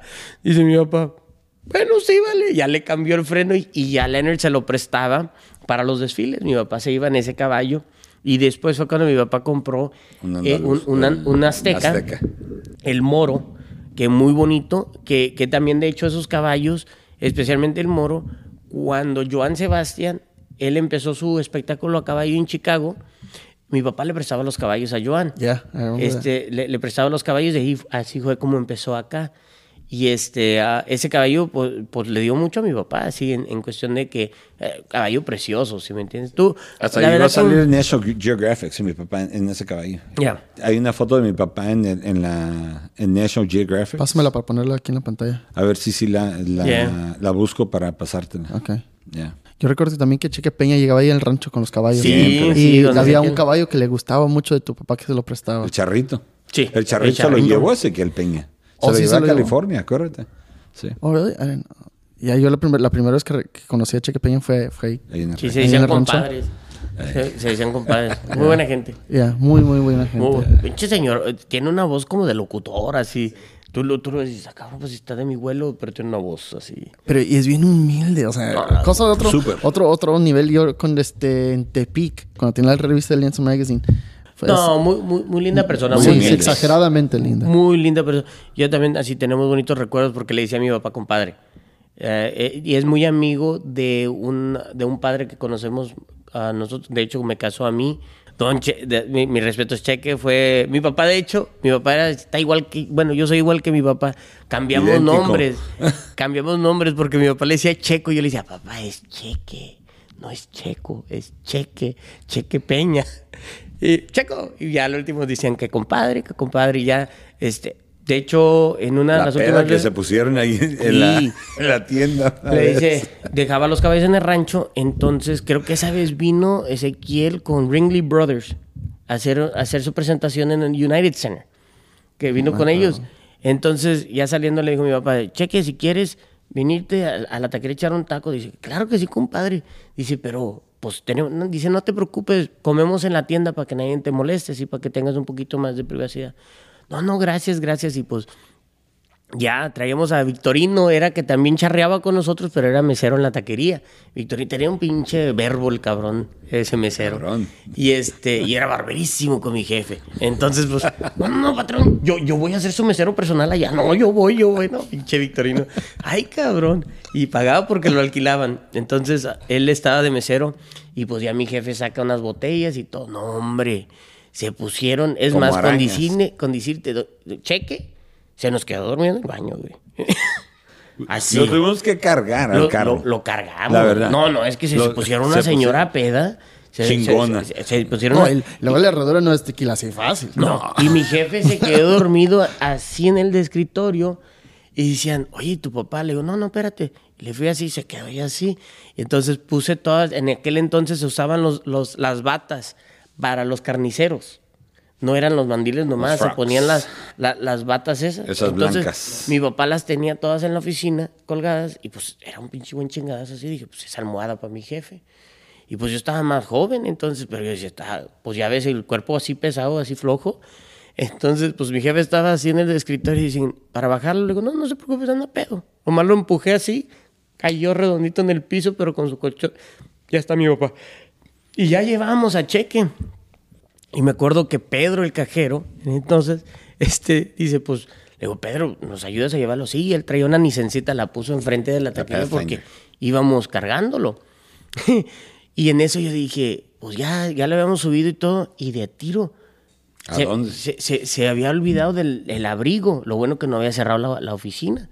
Pero si no, anduviera con un mink yo, porque Don Cheque traía un pinche mink largote y como estábamos más o menos del mismo pelo. Si no, anduviera en la entrevista yo con el pinche mink de Cheque Peña, cabrón. Traía un pinche mink bien perrón. Este, pero sí, nos la pasamos con madre, así la verdad que, que muy, muy buena gente el señor. Eh, eh, de- Joan, con una historia curiosa con Joan, era de que anduvo todo el día con mi papá y mi papá lo llevaba a enseñarle todos los pinches ranchos.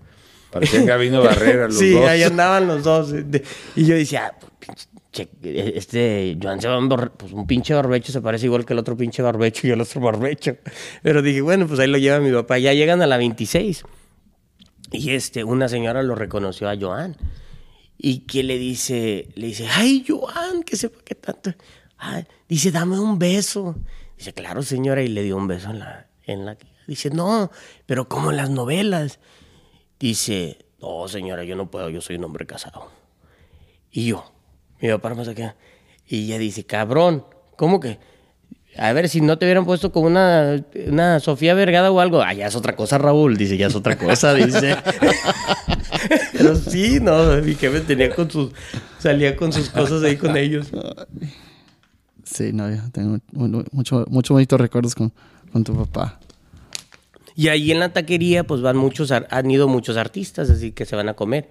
Este, por ejemplo, antes los bookies iban. Y una vez fue Marco Antonio Solís y los bookies, todos completos.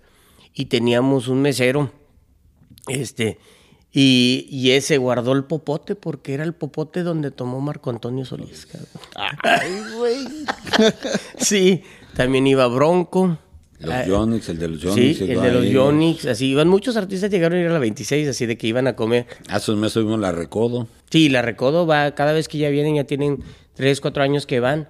Ah, que un saludo también para Poncho, muy, muy lindas personas, la verdad que Coque, mi compa ya, este, ah, muy lindas personas, van a la taquería, les gusta, pues obviamente los tacos, dicen que, que realmente no han tenido tanto tiempo cuando vienen a Estados Unidos a poder ir a lugares porque los traen en, en friega. Am, de hecho, la- el- los habíamos llevado en el 2014, fueron a rancho porque antes hacíamos eventos en, en Cuatro Caminos. Entonces fue la Recodo Recoditos. Convivimos muy poco con ellos ahí. Este, y, y pues ya, muchos años después, fuimos a una privada en el Rancho Los Guzmán. Y, y de esas veces de que ya los había conocido en los Latin Grammys, a Coque, que había convivido un poquito más con ellos. Y cuando lo vi a Coque, ya, hola, Scary, bla, bla, bla. Y le di- dice, "¿O ¿quieres una canción o algo? Y le dije, ¿sabes qué, sí, Coque? Le digo, Ánimas que no amanezcan, que es la de mi jefe, que cuando calaba, ¿te acuerdas que siempre decía, Ánimas que no amanezcan? Y entonces no es de su repertorio. Pero Coque le dijo a Poncho, le dijo, oye Poncho, es que quiere la de Ánimas que no amanezca. Dijo, ¿es tu amigo? Dice, sí. Dice, ok. Pues cantaron la canción y de hecho la cantó Poncho. La cantó Poncho y este, cuando se bajó del escenario le digo, Poncho, nomás lo quería saludar, le digo, aquí está una tarjeta del negocio del familiar, este, si gustan ir a, un taco, le digo, se- este, ahí está su casa cuando guste, le digo, qué bonito detalle, la verdad que, dijo, yo no, no cantamos esa canción, Scary, dice, pero me dijo que es amigo de él y pues lo hicimos, dice, la cantamos. Le digo, no, muchas gracias, pues el siguiente día me llama el road manager. Le digo, claro que sí. Y este fueron a la 26, allá con Junior. Junior le separó todo el pinche. Todo el estacionamiento enfrente de la de este, ya fue mi mamá y todo. Y se la pasaron muy bien y hicimos una, una bonita amistad. Y, pues bonita. siempre voy a estar Muy agradecido. humildes. Siempre voy a estar agradecido con ese detalle que tuvieron y, y de que, pues gracias a Coque que me lo presentó bien y, y de, que, de que haya hecho eso para mi papá, así de cantar esa canción que para mí significa mucho. Yo siempre recuerdo que siempre cantaba esa canción tu papá. Siempre, después de las charreadas. Ah, muy alegre, mi jefe Sí, siempre sí. fue. Agarraba mariachi y es la primera y la última canción. Era la pasión de él, eh, le encantaba las fiestas con mariachi. Mi jefe era, era... De mariachi. Pues ya ves que en las charreadas era casi puro ¿Puro mariachi. mariachi? Puro mariachi, mi papá. Era cuando era artista también, pues yo me acuerdo que... y, en el pony, en el pony... Baila- bailador lo hiciste, ¿verdad? No, no, hasta cantaba. Recuérdate que cantaba la de un rancho a otro. Me la cantaba el pinche mariachi para que me las dijera, pero pues ahí estaba yo. Digo, pues, sí, era cuando era más valiente. Sí, pero en el pony... Y fíjate que estuviera bien encontrar esos videos. Soy- Porque mi papá me Sí lo- acuerdo que sí- sí deben de tiene estar que estar, casa. tiene que estar. Find them and, and I'll put them on. Yeah, that would be badass, dude. Así es algo, ahorita, fíjate que es bonito este podcast porque nos estamos acordando de tantas cosas, anécdotas. Pues yo cuando le hablé, eh, me dice, no, pero pues de qué vamos a hablar. Le digo, güey, vamos a divertir. Pues esa, ese mismo día que platicamos dos horas en Sí, güey, teléfono. nos aventamos, nos aventamos con madre. Pero para platicar con Oscar dos horas no hay ningún problema, créeme. No, ya sé. Es bueno para la plática, mi carnal. Lo aprendí mucho mi tío. Yo, con mi tío Oscar platicaba mucho. Y, y siempre escuchaba a todo el mundo. Entonces es una persona que, que admiro mucho. Le digo que él fue uno de mis primeros mentores. Y este, aprendí mucho de él. Es una persona de que pues tiene más mundo. Fue el primer alumno de mi papá. Este, y, y salió muy bueno. La verdad que es algo para admirar. Y, este, y con mi tío Oscar siempre era, era eso, la plática que teníamos él y yo. Muy padre. Ya. Yo este, recuerdo, este, tocando el tema de los caballos, yo recuerdo que mi- tu papá me prestó un año eh, un caballo que se trajo de California, que le, le puso el California, De California. que estaba... El me- Colorado. El Colorado ancho. ese. Ese, ese lo traía yo. Ya. Ese lo traía yo terneando y la yegua azteca. No, ese De- era, era una pinche grúa, ese pinche caballo. ¿Ya? Ese es el que pudo con Henry. Right. Uno de los milagros de mi papá. Dice, dice Henry, tenemos un amigo Henry, muy buena gente. Este, y. El y lo- gordito. eh, gordito. Este, y dice, lo sacamos de charro en un desfile. Porque que quería, que quería salir en, el desfile, lo vestimos de charro, le prestó un, un traje Esteban. Este, y cuando pasamos por la taquería de la 26, dice, ¿vieron? ¿Vieron a mi mamá? Estaba llorando.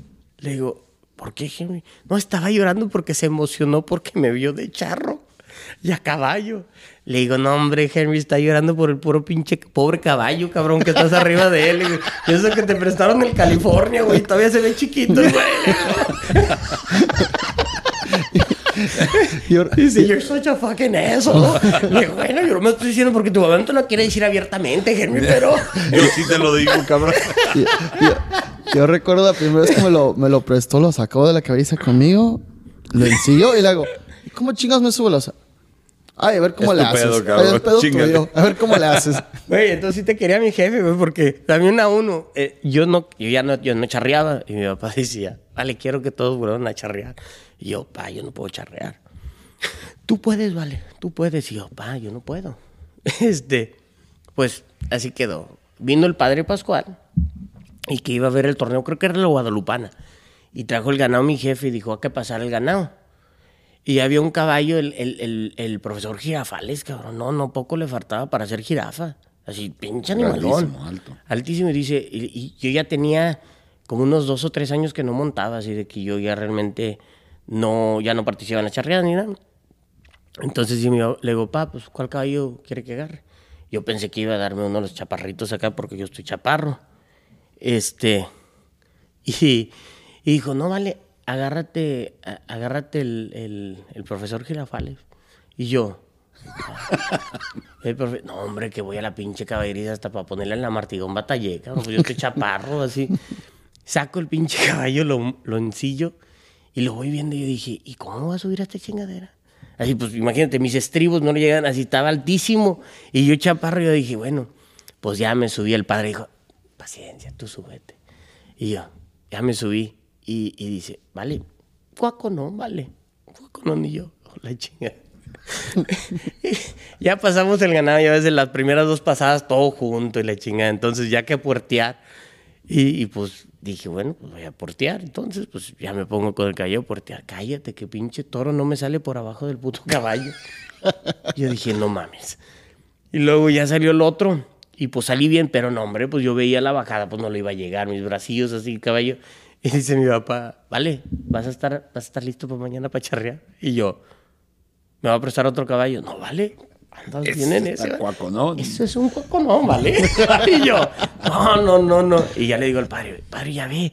Le digo, en vez de que me dé un caballito más chaparrito, le digo, pues yo estoy chaparro, ¿cómo voy a hacer un pinche? No, no. Ya al último dije, no, ¿sabe qué, pa? En la última vez que me agaché me lastimé la espalda, no voy a poder charrear. Le digo, ¿para qué voy a hacer el, el- el- la escena? Y no, no charreé, no, en ese caballo, pues no. Porque, aparte, como yo estoy chaparro, siempre estuve acostumbrado a los caballos bajitos. Entonces, por ejemplo, creo que también paré de charrear porque llegué a- a- a- al punto donde pues me gané un estatal y me gané un regional coleando. En el macho pelón, ¿te acuerdas? El, pri- El el caballo prieto. prieto. Que en ese caballo, de hecho ese caballo se fue para California, Don Chuy lo tuvo un tiempo. ¿Oh, sí? Sí, se fue para California con el Quiñones también. Que se fueron. Eh, Este, y, y, el, ah, y en el macho pelón, pues era un caballo. Estaba feíto el cabrón, pero con complejo de Frisian. Se sintió Luis Miguel el güey. Este, pero un cuaconón coleando. Y en ese, pues en realidad era automático. Así, así. Yo, yo siempre dije, yo no fui el buen coleador, el caballo fue el bueno. Entonces en ese me gané eh, en el estatal y el regional. Y pues caballo bajito, coleaba bien en él, así me acomodé muy bien en él. Y no, en el profesor Girafales, pues no, no, no, no, no me iba a agachar, cabrón. Sí batallé para subirme. Eh, No recuerdo si me prestó la yegua azteca antes del California o después. Fue después. Fue después. Nomás que yo no me recuerdo que me dijiste, cabrón, si te quiere, te presta. Esa yegua no se la presta a muchos. She was badass. Yeah, she Eh, todavía, todavía- todavía tengo una foto de esa. La tiene mi mamá. De esa De la yegua. pinta. Oh, sí. Terneando ahí en, ahí en Cuatro, Cuatro Caminos. Caminos. Yeah. Esa yegua fue buena en todo lo que era de cuestión de soga, ¿verdad? Sí. Es en la que eh, Abelito, Abel. Abelito Yes. también en esa. Yep. Yep, Abelito. Yo lo usaba para ternear, tú también lo usabas para ternear y luego Ablito lo usaba para manganear caballo. Pues es que tuvo buena época mi jefe de los caballos. Recuerda que también en, en, en su época, como digo, creo que puso el estándar. Fue el primero que tuvo, que se tragó el arrendador. Ah, los caballos, por ejemplo, con el charrito. Ese lo hizo Pepe Serna. Y eran cuando lo que platicábamos, eran de los caballos de que muy distinta la rienda de antes a la de ahorita. Sí, la de antes era, pues no era escuela, era rienda. Ahorita es más escuela, yo creo. Muchos caballos ese con el O, el- el- la repetición, todo eso. Este, unos dicen, no hombre, tú sueltas esos pinches caballos al llano y no paran ni a mentadas de madre. Este, y, los caballos de antes, yo me acuerdo que con Serna, pues era cuando estaba más joven y flaco y todo, pues a mí me tocaba ser el que cuando los quebraba, pues a mí me subían los pinches potrillos y él los cabrestreaba. Y nos tocaban en el, en el, en, eh, pues ahora sí en el, en el, ¿En el barbecho? en los, en los potreros, así en el barbecho. Y este Serna, muy buen arrendador. En su época fue, pues en el estado fue de los mejores, si no el mejor. Este, sacó muy bueno eh, lo que fue el charrito, la charrita, el bronco, princesa, la bronco. princesa, ah, el, El Oakley. el Oakley, El Oakley. um, fueron de los caballos de, de- de mi jefe. Mi papá también se ganó en muchos est- estatales en Cala. En, ¿Te acuerdas la Blackie? Yeah, la, la lleva prieta. Pero mi papá fue de los primeros que empezó a meter líneas. Eh, que él te traía, en ese tiempo era Corona. Cori, eh, el Corona La, Cori, la el, avenita, ah, la línea de la aveni- la avenida Oakley. Leo, Money, todo eso. En esa Avenida época eran, eh, eran me acuerdo que mi jefe se iba este, hasta Texas, Y a eh, que Oklahoma. por, por la maquila. Que, ay, lo que son medio pendejón de las maquilas. Una vez que fuimos a Saltillo, este, que dicen, Y dice, no, hombre, aquí los americanos están abri- abriendo bien muchas maquiladoras acá. Dice, no, no, aquí ya está el tío está lleno de puro güero. Dice, aquí todos los güeros están haciendo un chingo de dinero con maquiladoras. Y yo decía, ¿maquiladoras? Y dije, no mames, ah, cabrón, ¿aquí cobran? Dije, no mames, si yo soy ciudadano americano, cabrón. Dije, dije, no, ya en mi cabeza yo ya andaba haciendo la matón. Dije, no, le voy a dar jale a mis hermanos conmigo. Le voy a entregar el jale a mi jefe y ya voy a hacer mi lienzo charro y todo el perro. Nosotros regalándola ya, ya acá cobran, güey. Ya que me van diciendo que son fábricas. Dije, qué bueno que no le entregué el jale a mi papá, cabrón. Ay, que- sí. Ay, fregando, es que nos pasaba cada cosa en, las pinches- en los, en los viajes. Y decía, no, ya está. Yo dije, ahorita le voy a dejarle a mis carnales. Entrepreneur over Sí, here. y el morro, güey. Pero sí, mi jefe fue de los primeros en iniciar todas esas cosas así de, de- pues tenía visión en ese aspecto, güey, yo creo. Y como te digo, las charreadas, pues, pues él siempre traía el mariachi, siempre trató de hacer un, un show que la gente familiar, para que la gente viniera a pasársela bien. Este, también era de los primeros que empezó a hacer el banquete charro. Ya. Eh, eh, que, que- que fueron como cuatro diferentes salones, ¿no? Tres o cuatro, porque cada vez lo hacía más grande. Y ya yo creo que el, el cap fue de 600 personas, ¿no? 750. creo. Algo así. Pero eh, eh, era curioso porque ya no teníamos que vender nosotros. Así realmente la gente nos llamaba. Los patrocinadores ya eran, ¿sabes qué? Necesito dos mesas. Ese año necesito tres, tres mesas, you know, 30 personas para, para los sponsors que teníamos. Eh, Así es que- Porque la convivencia era padre. Mi jefe siempre iba a cada mesa a darle su tequilita. Este, todo el mundo, no importaba qué nacionalidad, todo el mundo agarraba ambiente. Después de unos cuantos tequilas con Don Rulas, ya agarraban ritmo, ya sabían bailar la quebradita y todo. No más que el último año sí la regalamos, bueno, el último o en el penúltimo la regamos cuando dejamos a Esteban administrar lo de la música. Creo que nos canceló el último grupo. Creo que este cabrón fue a una cantina y agarró un pinche grupo cantinero. Yo dije, no mames, carnal, ¿de dónde sacaste a esos cabrones? Y güey, no había ni un otro. Pinche Esteban.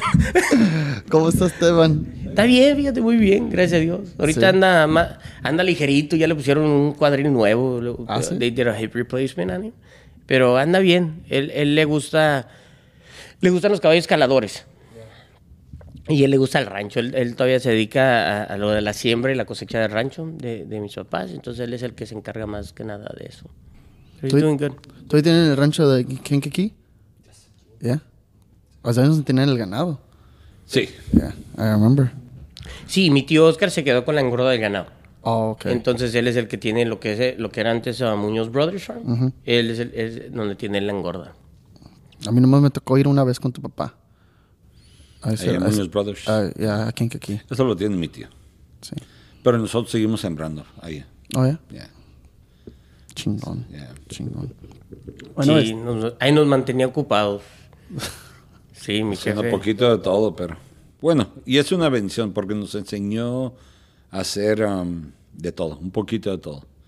Y como él decía, de, de hambre cabrones no se van a morir porque van a saber cómo sembrar, cosechar y producir. Así es que eh, la mejor escuela que tuvimos fue la escuela de, de nuestro padre.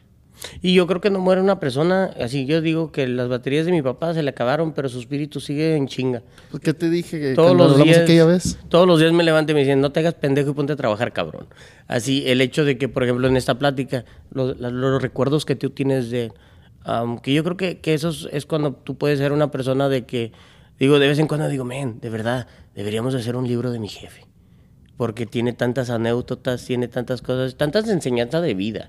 ¿Sí me entiendes? De que no fue. Mi papá realmente no se recibió ni de la primaria. Pero la escuela de la vida que tuvo él ah, es increíble, ¿sí me entiendes? Ah, tampoco sabía ser el mejor maestro, eh, en, en el aspecto que aprendimos muchas veces, pues viéndolo, porque no sabía, porque no tuvo esa No tuvo paciencia. ¿no? No, no es que no tenía la paciencia, no sabía, ¿sí, ¿Sí me entiendes? De- de- Lo, lo que pasa, yo creo que como nosotros tuvimos ya más oportunidades acá, eh, es el acoplamiento de la, por ejemplo, nosotros, como tú te pasó, me imagino, con tus papás, así, la cultura mexicana y la cultura que estás viviendo. Si me entiendes? Hay veces de que hay una, un shock cultural. Y por ejemplo, recuérdate que en la época de nuestros papás, no, hombre, mi abuelito, qué pinche, de que, ¿qué es tu opinión? No, no, tu opinión no vale, cabrón. Aquí lo que vale es lo que dice el papá. Y nosotros aquí nos quieren criar de que tu opinión cuenta, que esto y lo otro, que esto y lo otro. Entonces hay veces de que es en donde es el, el, choque cultural con, con, los papás y especialmente nosotros siendo primera generación aquí, que todavía yo creo que nosotros pasamos lo mismo con nuestros hijos porque realmente nosotros nos criaron con la cultura mexicana. Si nosotros, por ejemplo, nosotros todavía hablamos a la gente que son costumbres de que ya se han perdido porque, por ejemplo, yo tuve la oportunidad de estudiar en, en el TEC de Monterrey, me fue un semestre, que gracias a mis papás tuve la oportunidad de hacerlo. Este, yo a los profesores les hablaba de usted y se quedaban en shock, decían, ah, cabrón, de usted, háblame de tú. Le digo, no, profe, usted es, usted es mi profesor y tienen que tener un, una, un respeto para usted y todo. Y me acuerdo que mi profesor de valores socioculturales, que tomé esa clase en, en, en Monterrey, me dijo, ¿se puede quedar después de la clase? Le digo, claro que sí, profe. Y este, me, me regaló un libro y me, con autografía y todo porque él era escritor. Dice, lo quiero felicitar. Dice, una, dice, porque habla perfectamente el español. Y este, habla perfectamente el español y de que tiene las costumbres realmente de México, especialmente las de antes, las que ya se han desaparecido. Le digo, pues eso se lo debo a mis papás, porque pues mi jefe no, yo le he hablado de usted, mi papá, era de darle el beso en, en el cachete, él a mi mamá, cuando conocíamos una señora, darle también su beso en el cachete. Um, pedir la bendición. Pedir la bendición, si ¿sí me entienden? Todas esas cosas que, que, ya se han perdido en muchos, en, en, en muchos lugares y este, nosotros todavía se lo seguimos inculcando a, a nuestros, nuestros hijos. hijos. Pero una cosa que hemos batallado yo creo ahorita es en cuestión del, del, del, idioma, de que muchas veces nuestros hijos, por ejemplo, nosotros, yo les hablo en español, pero me contestan en inglés y ya les estoy quitando eso de que, de que sí hablan el español, pero como se la pasan más tiempo en la escuela o lo que sea, este, de que se les está perdiendo un poco el español y yo no quiero, yo les digo, no, no, no, ni madre, yo no quiero que sea la última pinche generación que hable español, le digo, ahorita hablan como pinches pochos cabrones, ni madre. le digo, entonces no les voy a contestar nada hasta que me hablen bien. Entonces ya, ya, ya empiezan ahorita de que, oh, ok, mi papá no quiere que hablemos inglés. Le digo, no, no es que no quiero que hablen inglés. Le digo, lo que, lo que quiero es de que sepan, ustedes tienen la dicha de que pueden saber los dos idiomas y los dos idiomas bien. Y de que no pierdan sus raíces, porque realmente este país está hecho de inmigrantes, cabrón. El único realmente americano es el indio, nativo de aquí. Y pues eso nos lo chingamos porque nos quedamos con todo, digo. Este, pero pero en realidad no perder nuestra cultura y, y, enriquecer lo que podemos aquí también en este país, como digo, así de, de, de, somos la minoría más grande, los latinos, en Estados Unidos, especialmente el mexicano, por lo menos en Chicago dominamos. Este, ¿Por qué no pues dejar eso? Les enriquecemos la casa con la comida, entonces ¿por qué no también con el idioma y con nuestra cultura? Que la charrería yo creo que todavía tiene eso, de que podemos así, nosotros todavía seguimos abriendo el desfile, la 26. Y la verdad, se siente uno, yo me siento muy orgulloso a aportar el traje charro y poder abrir ese, ese desfile tan importante y de que mi papá lo empezó. Y seguimos dándoles el primer tago de tequila a los mayor, políticos, políticos. Todos los políticos. Herradura. Herradura, güey. Oh, sí. sí, sí. Ya les damos el, el, el, el cristalino. No, ya nos modernizamos, con la evolución, güey. este, pero, pero el portar el traje charro, el algo nuevo que empezamos él y yo, este, es, uh, vamos en el desfile y de todos modos nos acercamos con la gente para que a lo mejor hay muchos niños en, en nuestra comunidad que jamás van a ver un pinche caballo en su vida. Jamás van a tener la oportunidad de tocar uno. Entonces lo que nosotros hacemos es que ya nos vamos inclinando a las paderes para que los niños puedan este, tocar el caballo, acercarnos con un niño con una discapacidad a lo mejor, de que le hace su pinche día, cabrón, a lo mejor el año, de que el caballo se le acercó y que lo pudo tocar. ¿Sí me entiendes? Y, y, Son y, cosas lo, bonitas. y yo creo que lo hicimos más que nada por, por, por el legado que nos dejó mi papá. ¿Sí me entiendes? De hacer un impacto. Uh, te digo, de, en, en, cuestión de un niño con una discapacidad, que quizá, porque me acuerdo cuando falleció mi papá, había un muchacho, Pedro, creo que era su enfermedad, I think it's cerebral palsy, like when they have, con lo de los huesos, este, y Pedro iba a la taquería a, a, a, a vender vender boletos. boletos de rifa y la fregada, pero mi papá llegaba y decía, Pedro, no con una chingada, no me molestes a los clientes. Pero, pero Pedro también tenía su discapacidad, pero era bien, bien vago, le gustaba tomar y cada rato llegaba con chupetes y decía mi papá, ¿cómo cabrón? Pues no que estás muy malito, cabrón, y mira el chupete, le digo, no estás malo para eso, cabrón. Y, le decía, le digo, siéntate, te doy de comer, pero no me molestes a los clientes. Y ya Pedro se sentaba, le, le, de comer. Y este, algo que me impresionó cuando falleció mi papá, Pedro caminó con mi mamá, al lado de mi mamá, con, así como estaba y todo, y en el frío, porque mi papá falleció en febrero. Caminó desde la Kedzie hasta la Polaski con mi mamá. Y luego se subió en el carro de mi mamá al, entierro de mi jefe. Ya, y le lloró a mi papá. Que digo, wow, que, que, que así, cómo lo impresionó a Pedro para hacer eso, si me entiendes. Entonces, para mí, eh, para mí mi, inspiración más grande es mi papá.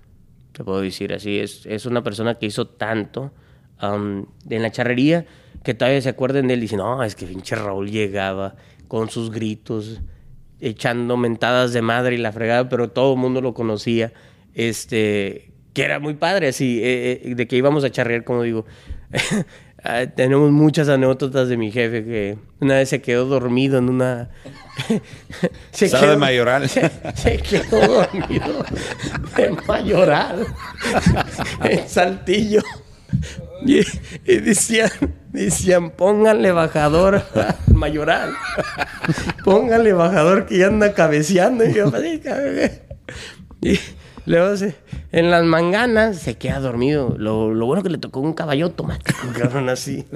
Tesla, güey, se maneja solo el güey, así.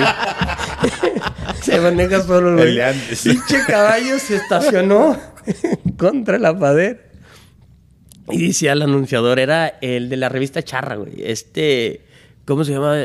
Era la primera revista charra más grande en, México. Ah, no me acuerdo. Ah, pero se me olvida el nombre del señor, pero decía, Mayoral, lienzo Mayoral, lienzo.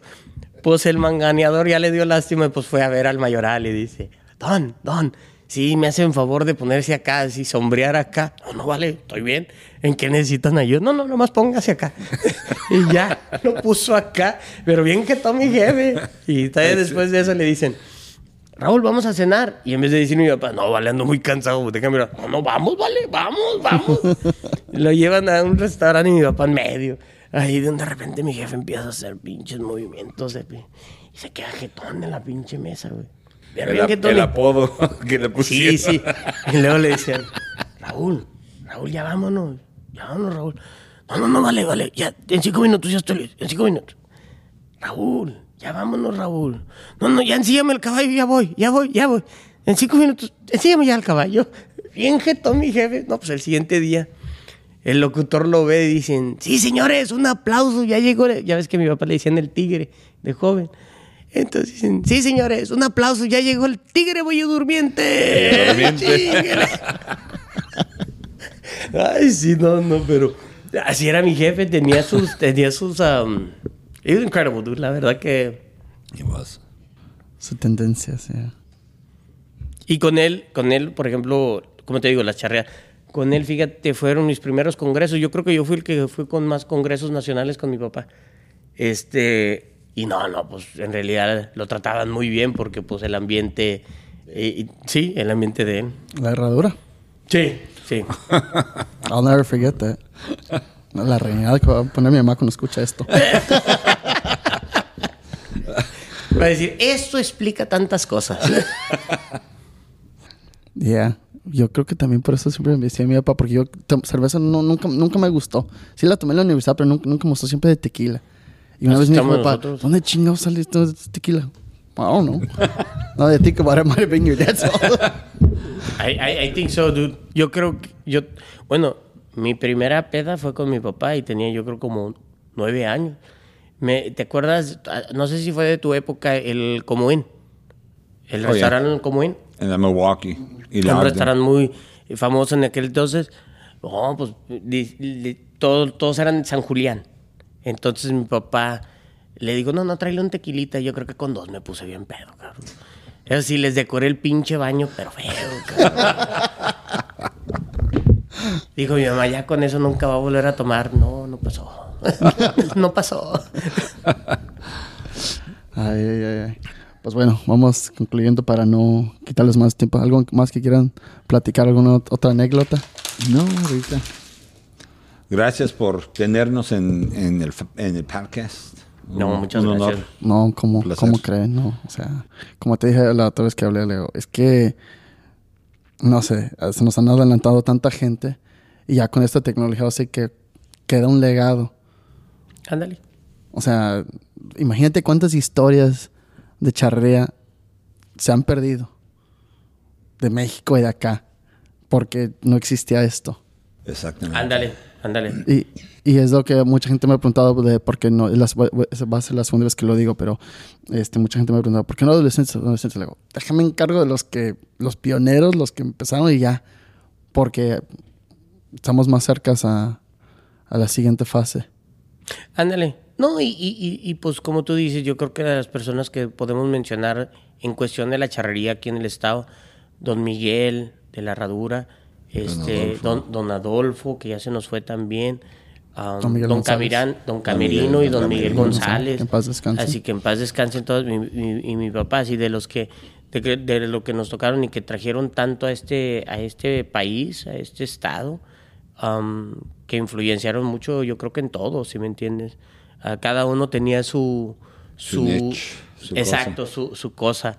Um, este, don Camerino, de las cosas que yo sé de él, de que me acuerdo de él, era, si no me equivoco, el primer lienzo charro semitechado, el que puso en Tonalá. Cuando se fue para allá, que hizo, ah, ¿cómo se llama? Arrieros de Valle Arrieros de Grande. Valles de, de Arrieros de Valle Valle Grande, Grande. el señor. Digo, que hizo mucho para la charrería.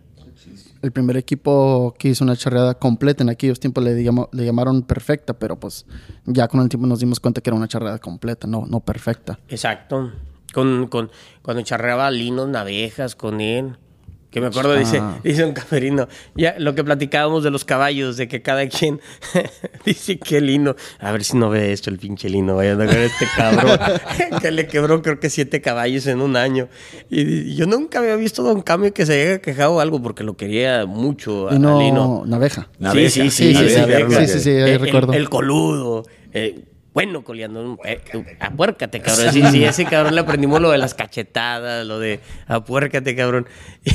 Y, dice, no, el cabrón me quebró siete caballos en un año. Ya le dije, mejor Lino, tú tráete tus caballos. Dice, hace cuenta que ya monta los de él y no ha quebrado ninguno el cabrón.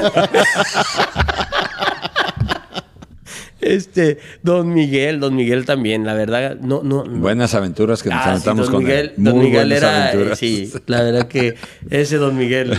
mi La respeto. juventud de él siempre, con nosotros. Y con nosotros fue Siempre. una persona increíble, no charreaba, él, él, él ahora sí apoyó tanto a sus hijos, a Luis y a, y a Miguel, que Miguel. mandamos un saludo, ese los apoyó tanto, pero también nos apoyó a nosotros mucho también, cuando estuvo con nosotros en Cuatro Caminos. Muy linda persona, la verdad. que los- sí, Pues yo, yo, sí, yo recuerdo mucho a Don Miguel. De hecho, vi a Doña Marisa en Texas hace dos, tres meses y a Luigi y a Michael. Pues yo charré con ellos siete años, algo así. Tengo mucho tiempo con ellos. No, sí. A Luigi lo conocí desde chiquito. Sí. No, ese Don Miguel es otra cosa. Me, me, me trae muy buenos recuerdos. Una vez me vine de, de hecho, del Congreso de Saltillo. Me vine con él manejando. Traía una Suburban. Y entonces, pues ya ves que Don Miguel tenía diabetes. y, la- y este... Y pues me dejaron manejar un rato a mí. No, yo andaba bien desesperado, cabrón. Yo lo que quería llegar, pues se cortaba creo que a 91 millas o 94 millas la pinche, pinche Suburban nomás cada rato. Entonces ya nomás me la prestaron, creo que era más un tanque. Y ya cuando veníamos no sé dónde, le digo, oiga, amiga, ¿quién no quiere que maneje? Le digo, porque ¿cuántos nos falta? Dice, mira, Scary, nos faltan como on- 11 horas. Si te la dejamos a ti, quizá llegamos en 8. Pero como eso no va a pasar, te vas a chingar. 11 horas, cabrón. Dice, porque cabrón, no, tú me tenías paniqueado. Este, no, sí, don, don, don Mike era, era otra cosa. Bonitos recuerdos. Este, bueno, pues a incluir. ¿Dónde, ¿Dónde te pueden encontrar en Instagram? Instagram, la verdad, yo no tengo. Ok. Bueno, ahí pongo la de la taquería, pues. The Big Guy. The Big Guy. Este. ¿Tú? Creo que tengo yo Scary Muñoz 500, creo. Yo no soy mucho de las redes sociales, pero creo. Pero pon la de la taquerías, taquería. Sí, taquerías ponla. a Totonilco, ahí nos encuentran, a la familia Muñoz. Ok, ok. Este, no, pues infinidad de, de gracias. este, Al contrario, tan- aquí tienes tu casa el día que gustes. Cuando gustes. Muchas gracias, no. Gracias por todas las lecciones que, No, no. que me enseñaste, niño, y gracias por no matarme aquella vez en el ATV. Recuerdo que era una nueva que había comprado tu papá y estaba en, en el potrero, pues tenían un montón de, de caca, no me acuerdo qué chingas. Le dije, let's, you wanna go? I'm like, I don't think it's a good idea. Like, ah, let's do it. And we took off y valimos madre. No, lo bueno que te tocó conmigo, cabrón. Con este cabrón sí te viene ido peor. En este, el chocomil le viene guango. Chocomil, güey. I, I just remember when I rolled, te levantaste. You? Yeah, I'm good. Ok, vámonos otra vez. Ay, Scotty. Pero bueno, No, pues muchas gracias. Bonitas anécdotas. sí, sí. Y cuando gustes aquí en Chicago tienes siempre tu casa. El día que quieras hacer otro podcast, Junior Sí, está sí. disponible a la hora Tú, que sea. cabrón. el de relaciones No, no, no. públicas. Alguien lo tiene que hacer. Ahí después a ver con quién, con quién te combinamos. Ah, Ándale, sí, sí, hacemos otro, otro podcast diferente. No, pero felicidades también en, en esta nueva aventura tuya. Te deseamos la mejor de la suerte. Gracias. Este, para que le eches muchas ganas también, pues que estás contribuyendo a algo, como tú dices, a, a la sociedad, siendo mexicoamericano también. Este, que nos se sienta uno muy orgulloso de que estamos ya también infiltrando en otras cosas. Am, algo nuevo para nosotros, especialmente Junior, este, hacer un podcast así. ah, yo creo que enseñ- pues, aprendemos cada vez más y, y te felicitamos porque pues como Muchas amigo, felicidades. todo eso. Gracias, gracias. Best of luck. Sí, pero pues es que es necesario para poder, este, pues pasar las siguientes generaciones Así es. que sepan la historia de la charrería que no. Sigue progresando. Sí. No, y, y Sí, como decimos, if soluciones. you can't- si, si no eres, si no eres este parte del problema, pues debes de ser parte de la solución.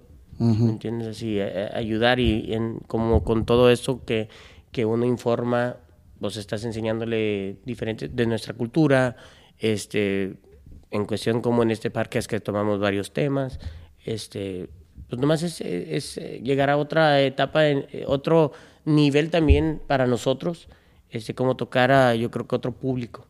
Fíjate que de por, esa, por esa misma razón, este, varios de los episodios ya em- los empecé a hacer uno que otro en Spanglish y uno que otro en inglés. Porque, pues, lo que platicamos, hay mucha de segunda o tercera generación que ya ni habla español. Entonces, es como les inculcas una cultura que no van a entender por el idioma. Pues le tienes que buscar un lado. Y a lo mejor ya entendiendo, viendo esto, viendo los videos en, en las redes, pues a lo mejor les interesa y ya empiezan a agarrar el deseo de, de aprender español. Porque hay muchos términos que no, no, no, no se puede traducir. Ándale, y, y, y, y aparte de eso, yo creo que esas son cosas buenas en un parque, es que puedes tener debates así para ver los diferentes puntos de vista de cada quien y lo más es respetable. Si uno Sí, tiene que ser claro. neutral, no puedes estar tan enfocado de que, ah, como yo lo hago, es como, como uno de padre. Ah, como decimos, mi papá nos, nos criaron en una forma, nosotros nomás estamos siendo una nueva versión de nuestros padres, pero adaptándonos a los tiempos de ahora también, porque no podemos no podemos así parar el mundo de que en esta, esta época, como nosotros dijimos, nos tocó una muy bonita época, en esa época de charrería que estuvimos. Se ha cambiado, pues te tienes que adaptar un poquito a eso, pero es bueno porque como en, estas, en estos parques que ustedes están haciendo, puedes hablar de esos temas, como tú dices, enriquecer de que por qué no debemos de perder nuestra cultura, nuestro idioma, este, hablar un poquito de valores también, así el- nosotros somos católicos, este, no somos 100%, pero pues sí creemos en un Dios, este, creemos de que estamos también eh, puestos en este mundo por un propósito. Am, y, y yo creo que con esto también puedes enseñarles a, a- a mucho de tu público así los beneficios de ser bilingüe. Los beneficios de, de tener deportes como la charrería. Y hasta informar lo que tomamos el, el, to- el, el- el de que un traje charro no es el traje de mariachi, cabrón. Hay traje charro, el traje de gala, el que usa el mariachi, que es normalmente. Pero de que no nomás porque traes un traje charro eres un mariachi, cabrón, así. Es el insulto más grande para mí cuando. Ah, mira, llegó el mariachi. mariachi y dices, ¿Cuál "Ay, la pinche chingada". Pero, pero nosotros tenemos la culpa por no educar más a más Bueno, gente. pero es en donde uno tiene que hacer de su parte. Sí, Y- claro. y, digo, y es cuando, por ejemplo, a mí me lo dicen. Y yo acabo de llegar de México hace una semana, fui a una, a una boda charra. y en el hotel en donde estuve, en donde me hospedé. de México, cabrón. ¿Eh? así. Y, y eso es en, en México, ¿eh? Así, ahí en el hotel, ya íbamos a, me tocó participar en la cabalgata de, de la boda y todo, y cuando iba saliendo del hotel, una se, ah, mira, ahí viene el mariachi, le decía, "Señora, con todo respeto, uno no es mariachi, uno es charro. ¿Y qué es lo que es ser charro? Y dentro de mí yo pensé, estoy aquí en Aguascalientes, estoy en, en, en México y la gente no sabe más en Estados Unidos hay esto. Y nomás le expliqué, es el único deporte nacional mexicano que tiene. Eh, es el deporte nacional mexicano, porque en realidad soccer, mucha gente dice el soccer viene de México, no, pues soccer Viene no de China. Viene de China, pero la charrería, la charrería es el único deporte mexicano que hay y por eso lo decimos Cari y yo. Cuando nos ponemos el, el traje, nos gusta portarlo de la manera correcta, así, bien vestidos, con nuestro moño, nada de que andamos con, sin moño, um, que con botas vaqueras y, O y con el- desfajado. o desfajado, digo. Y es una de las cosas que, que mucha gente dice, pues ya, ya acabas de echar, pues quítate el, el moño y ya con la camisa abierta. No, digo, para mí sí es un honor y, y es lo que nos inculcó nuestro padre, porque mi padre nos metía en unas chingas y nos veía así. Decía, es una de las dos. ¿Vas a andar de charro, cabrón? Porta bien, o si no, ve y cámbiate, cabrón. Así, pero eso que andes con tus pinches fachadas, no va. Así es que, eh, eh, andando en México y escuchándolo de una señora sí se me hizo raro y pues nomás les expliqué, ¿sabe qué señora? Me honro en poder decir que soy charro y esto es lo que es un traje charro. Lo del mariachi es completamente diferente. Es algo que yo recuerdo que me regañó tu papá una vez porque me subí a caballo sin barbiquejo. Y dije, no, no, no, no. Si vas a caballo, tienes que usar el barbiquejo. Al cabo que sea cabalgata de boda. Sí, y, y con estos medios yo creo que es como hacerlo cómico porque podemos así atraer más gente de que sepa. am, porque sí, yo cuando me platicó eso Junior, yo dije, "Ah, no mames, allá en Aguascalientes que te haya pasado eso, yo lo justifico aquí, pero allá no. Pero Sí, es cierto. sí, sí pasa. Digo, los tiempos así. Y, y ya más que nada me sorprende hay veces porque ya la charrería en México, que lo han llevado a un nivel tan, tan alto que los, así, ah, también cosas buenas que, que podemos decir que por los medios y todo, cuando existía charros de acero, no existía eso. Este, eso vino por la pandemia, ¿no? Sí. Y mira qué bien leído. Así, hay veces de que la oposición, de que no, es que no es esto, no es lo otro. La verdad, yo le veo más positivo que negativo. Al contrario, si queremos que la charrería llegue a otro nivel, pues tenemos que empezar a, si, si quieres ser un, si quiere, como dice, como le digo yo a los meseros, quieres ganar un millón de dólares, empiézate a comportar como un millón de dólares. Este, y, y con los medios de comunicación, quizá vamos a inspirar a muchachos ser charros con eso, porque ya ven al Chiringas y dicen, ay, güey, yo quiero ser como el Chiringas. He has all the girls. Así, eh, quiero ser como, como fulano de tal, porque ya los ven ah, y, lo están haciendo, ahora sí, un espectáculo, lo están haciendo ver algo diferente que a lo mejor pues puede traer más, más, am, más gente que quiera practicar este deporte tan bonito que, que la charrería. Este, y a lo mejor eso también nos va a ayudar a subir los niveles para que, como decimos, no hay un lienzo techado en, en Illinois, quizá porque la demanda no está allí ah, para justificar ese gasto porque pues, que implica algo. Este, Es una gran inversión. Es, es una gran inversión y, y para, para, como nosotros que somos empresarios, pues dices, ok, es un hobby, entonces llegas a un punto donde dices, this is the hobby limit. ¿Sí me entiendes? Ya cuando llega a un nivel de que, oye, lo que, pues entonces tiene que ser un nivel de que si no me da, que no me quite tampoco, mínimo. Si, si me deja una ganancia, ya chingué si soy empresario. Este, pero, pero, eh, este tiene, pero para eso también tiene que ver esa, ese, yo creo que tenemos que hallar la forma de motivar a esas nuevas generaciones de que vean que el deporte es un deporte bonito, es un deporte de que se pueden divertir sanamente, am, de que como jóvenes, como yo lo digo, yo de joven, pues quieras o no, si te inspira de que si ves a las muchachas bonitas ahí que te van a echar porras, pues a huevo, cabrón, voy a echar, voy a hacer cuatro pasadas en vez de dos, güey, así. Este, am, en realidad, ah, cómo cambiar eso. Ah, te- tenemos que, que ver, y ahorita con, con lo que estás haciendo tú, yo creo que, que son cosas buenas, así podemos cómo utilizar estas nuevas cosas para motivar a la gente. Sí, sí, definitivamente. Este, pues bueno, de, de todos modos, este, de Pues, nuevo, muchísimas gracias. Thank you. No, no, thank Qué you. chingona Gracias a ti. plática. Se, se tenía que hacer, ya tenía tiempo queriendo venir a Chicago, pero pues por una razón u otra, por mi negocio, no, no se podía, pero pues ya, por fin se pudo echar la vuelta. Gracias, gracias, se le agradece, Agustín. Ok. Gracias. Bueno, con eso concluimos. Gracias. Gracias. ánimas que no amanezca para vivir a lo grande esta pasión tan inmensa